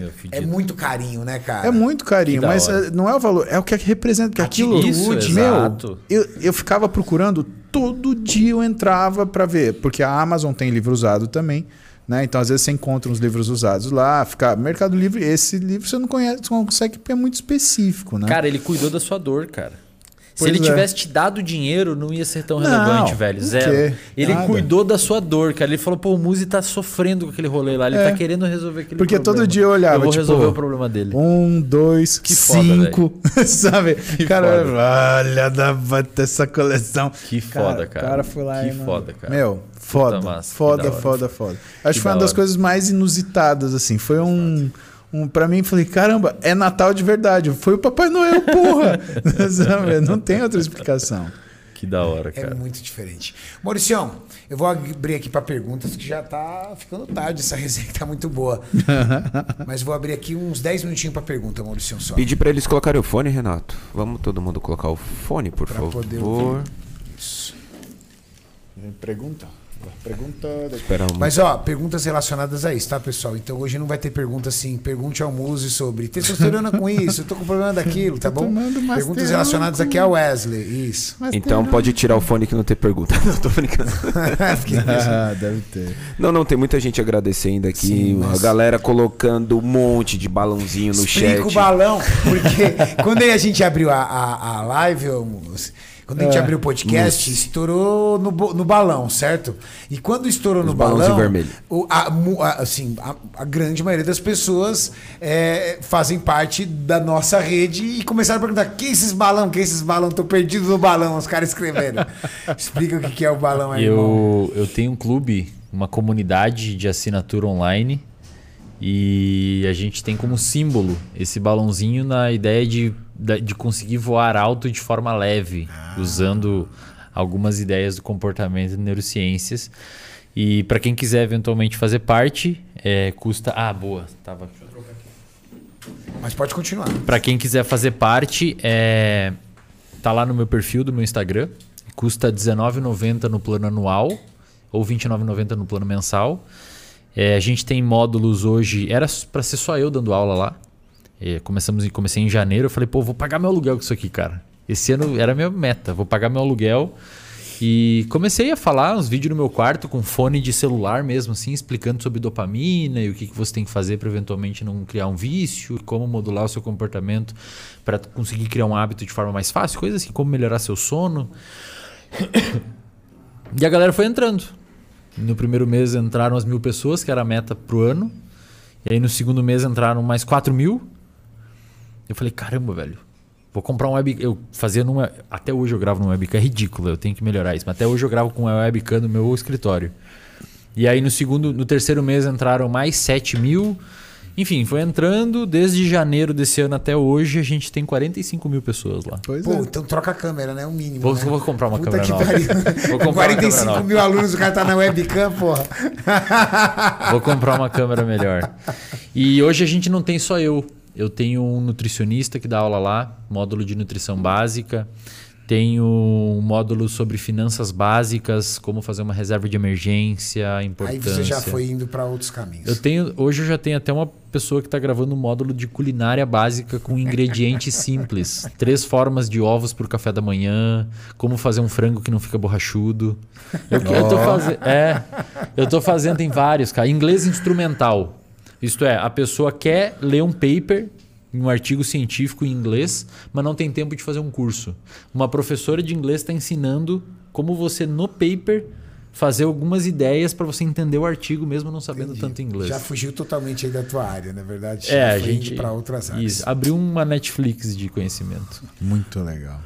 Por que animais de estimação ajudam a controlar a depressão? Pergunto porque já vi idosos sair da depressão e ganhar um cachorrinho. É apenas por motivação? Boa pergunta. Boa pergunta. Tem muito estudo mostrando que o animalzinho de estimação é, ajuda no controle de humor, desde que você compreenda e perceba ele como um companheiro. Se for um estímulo estressor, não vai ajudar nada. Só vai piorar. Imagina. Você tem que entender, é bem observado, né? O cara já tá estressado, aí o animalzinho não tem culpa. Aí o animalzinho faz um xixi, alguma coisa, o cara aumenta o nível de estresse, não né? dá. Exatamente. Interessante, E, e neurobiologicamente falando, você quando vê o seu animalzinho de estimação, você aumenta a ocitocina, você se sente melhor. Não, e olha que A loucura, empatia, cara. né? É. E, e o bicho ele tem empatia. Sabe que a a Roberta ela tem um uma gatinha que chama Dorothy. A Dorothy é dela, que é uma sagrada da Birmania. É Sim, aquela... aquele gato que parece gente que você tem. Não, é aquele que tem a cara preta. Sim, porque tem um gato que parece gente que você tem, né, cara? Só falta falar com você, né, cara? Tem um gato que é uma figura, Tem cara. uma figura. É macho ou fêmea? A Dorothy é fêmea. Não, o meu gato é, é macho. Cara, é o ele é- Arnold. O Arnold, ele é muito ligeiro, velho. Meu. Ele é rápido. Ele é muito ligeiro, cara. É e muito ligeiro. ele, ele é forgadão. Mas aí a Dorothy, cara, pra você ter uma ideia, ela sente quando o meu estresse tá alto. Se eu começo a dormir pouco, né? Eu começo a dormir tarde e, e acordar cedo, ela sempre me acompanha onde eu vou. Ela é a última ga- gata a, a dormir, porque ela fica rondeando. E ela é a primeira a acordar, e eu vou no banheiro e faço xixi, né? E aí ela fica rodando no meu pé. Ela é a primeira a acordar. Cara, ela começa a fazer cocô no tapete. Eu sei que eu tô mal, não é nem porque eu tô ou não tô, é porque Fez cocô no ela tapete. fez cocô no tapete. E gato nunca faz, Não. né, É, cara? eles são. Então o inverso também, cara, é verdadeiro, velho. Às vezes eu olho e falo, opa, tem que dar uma freada aqui, que a coisa não tá É. legal, bicho. É um gatinho, os, os bichinhos ajudam. Se você entende como companheiro, porra, é uma mão, uma mão na roda. Próxima pergunta. Boa noite, sou fã dos três. O que vocês acham de suplementos para o cérebro? Colocou aqui entre aspas. Como. Aí colocou um monte de nome: Bacopa, Monieri, Ginkgo biloba, Rondiola Rondiola. rosella. E dos famosos nutrópicos, como Nupept, Lion's Mane, Vimpo, A gente tava falando isso antes de abrir a live. Cariane, você é monstro sagrado, obrigado. Tamo junto. É, a- assim, por exemplo, tem estudos com humanos é, e, obviamente, com animais não humanos, roedores e. Primatas eu nunca vi, mas roedores eu vi. Por exemplo, creatina. é, tem alguns estudos que indicam que tem uma melhora de alguns tipos de, por exemplo, retenção de memória e tal. Só que a met- creatina tinha que receber um prêmio. É, mas só que a Creatina metodologia. tinha que estar na água da Sabesp. Só que a, Tinha que estar na água da Sabesp, mano. A- a- Puta a merda. me- Boa, gostei, irmão. só que assim, a É que não meto- pode tomar com refrigerante na música. Filha da puta. só que a metodologia Você sabe desses pular estudos- corda, Maurício? Desculpa, Wesley. Ah, mandou bem, irmão. Só que a, a, a metodologia desses estudos com humanos, por exemplo, ela é um pouco frágil, falta replicação, falta arrumar um pouco melhor a parte metodológica, tem alguns vieses. Mas assim, creatina, por exemplo, mexe no metabolismo energético. Talvez mude alguma coisa a nível de cérebro. Nootrópicos, é, eu nunca vi nenhum estudo categórico, bem robusto, bem controlado, mostrando que aumenta. É que muitos nootrópicos eles têm como foco a ideia de que aumenta a inteligência. Primeiro, o que é inteligência? cara. Que é Pegou inteligência? pesado, hein, na- no apelo comercial É, o que, que é né? inteligência? É difícil saber o que é inteligência. É, Existem vários tipos de inteligência: social, matemática, lógica, musical. Que que... Aí pode falar, pô, aumenta a memória, mas qual tipo de memória? É operacional, de curto prazo, de longo prazo? Então, é, é Legal, é. Tem que saber o que, que querem As dizer pessoas primeiro. minimizam muito É. a coisa, simplificam É demais, né? Tão simples. tudo tão simples assim, é né? assim que funciona o negócio. Até aí, mortadela também ajuda a memória. Você arrota e lembrar. Era isso? Mandou bem pra caralho. Ai, mandou benzão, irmão. A Samantha mandou assim: Esse podcast explodiu minha mente. Sou professor e meus alunos têm bonificação de nota só por seguir e acompanhar vocês. Modulando ambientes. Qual o nome dela? Samantha Amurielli. Valeu, Samanta. Obrigado, Beijão. Samantha. Obrigado, Samanta. Ahn, e aqui uma mensagem do Lincoln, Renato. Pode parecer clichê, mas o Renato me devolveu a vontade de viver e conquistar o mundo. Aê. Após o fim do meu primeiro namoro, caí em desgraça e ódio. Conheci o Renato, entrei na academia, perdi 18 quilos e agora estou no projeto 60 dias. Tá Muito vendo? bom. O Lincoln é meu am- Eu sou amigo fitness do Lincoln. exatamente. Aí sim, nós somos amigos aqui, meu irmão. Bom, obrigado. Papo incrível. Valeu demais, Papo incrível, Obrigado. irmão, como Paulo. sempre. Wesley, sensacional. Obrigado, valeu pessoal, obrigado. Feliz. Então, Mauricião, coloca por favor aqui a rede social. Vamos colocar, ser redundante, colocar do Muse, né? Mas vai que tem alguém ainda que esqueceu que o Muse tem Instagram. Tá, tá aqui, ó. Eu quero só poder dar um Eslen.delanogari. Sigam o Bravo aí no Instagram. Eslen Real, você tem que achar um nome mais simples. Tem que cara. comprar, cara. Caraca, É, velho. Tem que mudar. Ô, Maurício, Museira, quer, quer ver coisa mais fácil? Aqui, ó. Põe aí. Muse. Acabou, velho. Aí, ó. Paulo Muse. Museira. Vulgo Paulo Museira. Muse. Já era. Olha o meu, os meu amigo. Olha lá, ó, ficou foda. Essa Essa foto, foto é foda, hein? É, ficou legal. Que essa foto, foto ficou foda. muito legal, cara. Essa foto é fera. Aí, tem que ser tipo Wesley.mente. É. Ponto... É. Ó. Neurociência. Aí de Neuro Eslen. Neuroeslen. Neuro Wesley. Já ajuda, já ajuda. Neuro Wesley, gostei. Já Neuro. Eslen Mind. Já ajuda. já Wesley ajuda. Massa. Mind. Caramba, vai ficar parecendo seriado americano. Verdade, hein, cara? Wesley Mind. Aí começa aquelas musiquinhas de pianito. Não, é porque eu demorei um mês pra, esse- pra decorar Delanogari, cara. Eu acho que eu chamei de Caraca, tanta coisa, cara. Não, o Maurício mandou um WhatsApp aqui pra mim porque ele disse que eu tava errando o nome do Wesley no começo. o Maurício é meus bastidores. Aí ele fez assim pra mim, celular, eu olhei e falou assim: Wesley. O que, que eu tava falando, Maurício? Será que às vezes você puxava, parecia uns Wesley, Wesley, Wesley. Esse cara é normal, eu velho. sei, eu sei que normal. Mas no seu sobrenome é o certo. quê? Você é descendente de quê? Italiano. Italiano. Delanogari. Delanogari, bonito. É. Delanogari. Delanogari. né? Delanogari. Esse foi mais um Ironback sexta-feira à noite. Essa resenha brava pra vocês. Valeu.